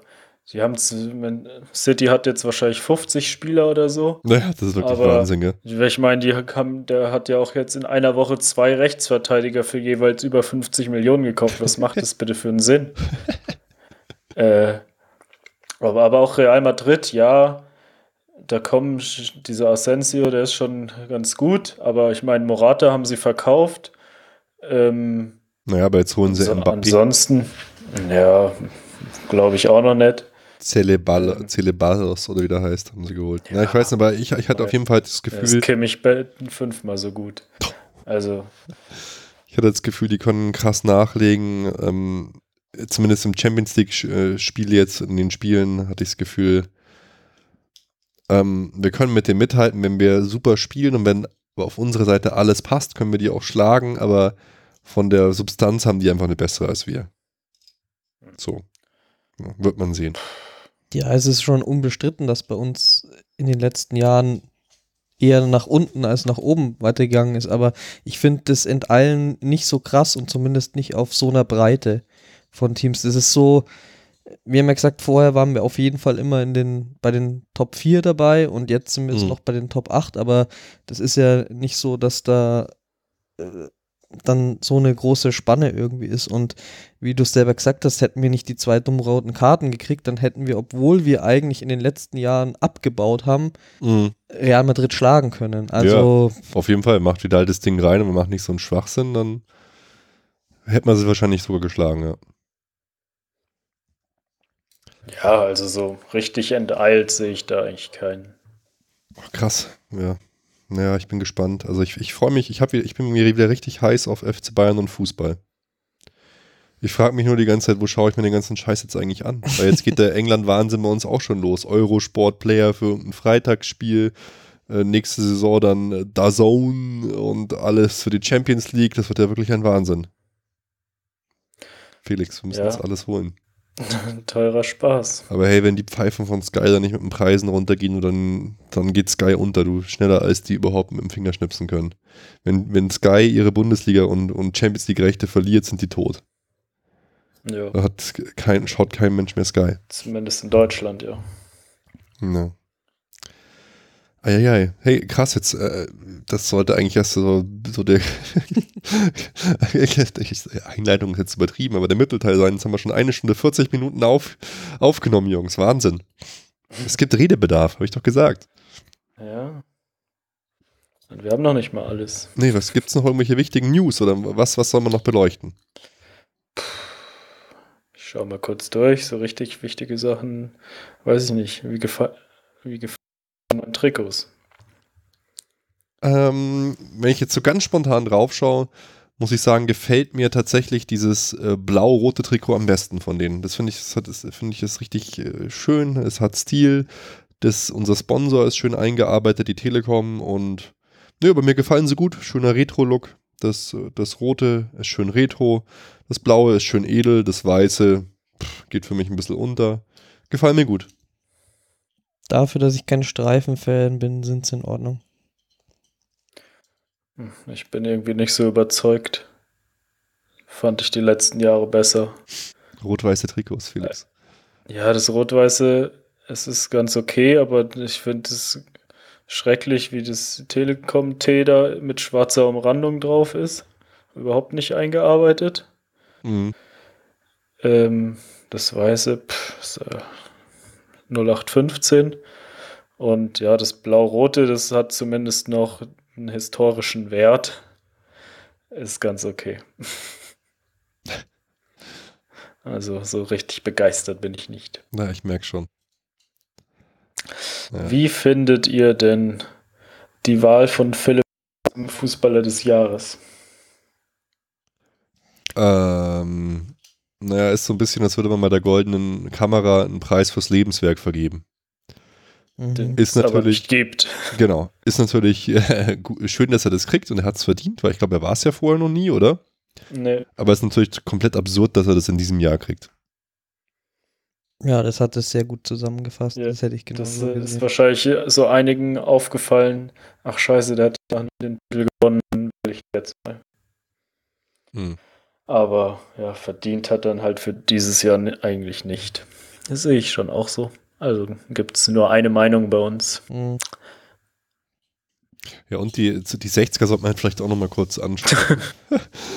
Raus aus der Allianz Arena, rote Sitze kommen zwar erst im nächsten Jahr, aber Jetzt wirklich. was? Das ist, finde ich, so ein Riesenschmarrn. Was denn? Ja, rote, Sitze. Also bitte, Wie, was, was ist der Schmarrn, dass die kommen oder dass sie erst nächstes Jahr kommen? dass sie überhaupt kommen. Ja, das, da ist der FC Bayern polemisch genug, dass das passieren wird und man wird natürlich dann für ein passendes CI sorgen und das wird kommen auf jeden Fall, ja. So ein Riesenschmarrn. Der Uli wird sich auch nicht nehmen lassen und die Blaskapelle anführen. auch, auch, auch diese, dieser Folklore werden wir uns hingeben müssen. Ja, okay, das finde ich ne, und das finde ich noch gut. ich, aber ich würde dann wollen, dass der Hassan Ismail in Handschellen dahinterherlaufen muss. so Peitsche. Oder er, er, er ist die Blaskapelle, macht damit mit. Ja, ansonsten gibt es noch ein paar Umbaumaßnahmen da, die Allianz Arena, riesige Videoleinwand. Unglaublich, neue Flutlichter, es ist der Wahnsinn einfach. Aber was ich tatsächlich gut finde, weil wir auch oft im Oberrang sind, dass jetzt auch mal Bildschirme auf die Rückseite kommen. Ja, das ist cool. Da hast du vollkommen recht. Ähm, ich glaube, wir müssen jetzt nicht den ganzen Kader durchgehen. Ähm, Holger Bartstuber haben wir ja schon gesagt, der tut mir mehr und mehr leid, wie der verabschiedet worden ist bei uns. Ist einfach, Oh ja. finde ich, eine Farce und er hat immer noch keinen Verein. Ich, um den mache ich mir tatsächlich so ein bisschen so Sorgen, weil ich kann, weiß jetzt gar nicht, wo der landen soll, weil er sagt immer so, ja, ich will international spielen und irgendwo gehe ich schon nach Spanien oder so. Aber Entschuldigung, wenn du dich bei Schalke nicht durchsetzt, wer soll dich denn da nehmen? Also ich sehe den eher Ja, so in zweiten Liga. Ich glaube auch eher irgendwie, dass seine Ansprüche zu hoch sind, weil sonst hätte er schon, denke ich, irgendeinen Verein gefunden. Hm. Irgendwie einen leistungsabhängigen Vertrag oder so, Ja. je nach, äh, ob er fit ist oder nicht. Ja, aber äh, im internationalen Geschäft sehe ich ihn jetzt auch nicht. Er sollte mal schauen, dass er irgendwo spielt. Vielleicht bei einem mittelmäßigen, schlechten Bundesliga-Verein oder so und schauen, ob die Knochen halten. Und wenn er dann ein Jahr gut spielt, dann kann er vielleicht nochmal woanders hingehen. Also ich finde eigentlich, seinen Kumpel Schweini müsste ihn retten und zu Chicago Fire in die Major League Soccer holen. Da kriegt er, verdient er ein bisschen was, er kann beim Schweini im, im, im Gästezimmer wohnen und es, alle sind glücklich. Das ist eine gute Idee, ja. Es war auf jeden Fall so traurig, dieser äh, Tweet, der da Hm. überall rumgeschickt Oh wurde, ja, wo stimmt. er seine, äh, seine Autogrammkarten und Schals und Trikots, die er noch übrig hatte, Alles verlost muss hat. raus, Stichwort. Das ist echt krass. Ja. Schade. Okay, Burschen. Ich würde sagen, wir kürzen das alles ein bisschen ab, weil wir schon so lange aufgenommen haben. Aber um eine Sache kommt ihr nicht hinweg, weil das sind die Sachen, die der Basti dann in ungefähr einem Jahr rausschneidet und uns um die Ohren haut. Ich will eure Prognosen hören fürs Jahr 2017, 2018, für die Saison. Wie schneiden wir ab? Welcher Stern wird erglühen? Welcher wird verglühen? Wer überrascht uns? Wer enttäuscht uns? Hält Uli durch? Wie schaut's aus? Fliegt Carlo raus? Welche Prognosen, welche wilden habt ihr? Und ihr seid so zögerlich, je mehr Prognosen man abgibt, desto höher ist die Chance, dass eine zutrifft und man sich danach feiern kann. Also, also ich, Oder ho ausgelacht wird. ich hoffe, Oder ja. dass die neuen Spieler, die jetzt zu uns kommen, dass die sich durchsetzen, dass die alten Spieler verdrängt werden und dass ein Umbruch geschieht. Deswegen werden wir auch nicht so erfolgreich abschließen, zumindest international. Mhm. Ähm, ich befürchte leider, dass der Carlo so weitermacht, wie er angefangen hat und wie die letzte Saison gelaufen ist. Und dass deswegen äh, wieder das alles in so homöopathischen Dosen abläuft. Und man dann, äh, ja, deutscher Meister wird und bis ins Viertelfinale der Champions League kommt und äh, bis mindestens ins Halbfinale vom DFB-Pokal. Felix? Wow. Ähm, also, ich glaube, Vidal verlässt uns noch. Wow. Jetzt, jetzt geht's ja wirklich los. So. Glaube ich ja im Leben nicht. Okay, geil. Dann Felix, Felix. äh, hoffe ich jetzt einfach mal und auch durch die ersten Testspiele, dass äh, Müller wieder auch mit Blick auf die WM nächstes Jahr eine mega Saison spielt. Und ja, was sonst? Ich glaube, Tolisso äh, wird ein wichtiger Spieler. Rudi, der alte Lückenfüller. Süle, Süle wird, ja, kommt ein bisschen auf die Verletzungsanfälligkeit der anderen Innenverteidiger drauf an. Aber glaube ich auch, dass er eher wenig Spiele machen wird. Ähm, wer wird die Überraschung? Ja, ich, ich sag mal Tolisso. Und ja, abschneiden. Also wir werden vermutlich wird es wieder eine relativ äh, langweilige Bundesliga-Saison, glaube ich. Auf jeden Fall. Und wir werden mit Abstand Meister. Äh, Pokal, pff, ist mir wurscht, gewinnen wir auch. Und Champions League,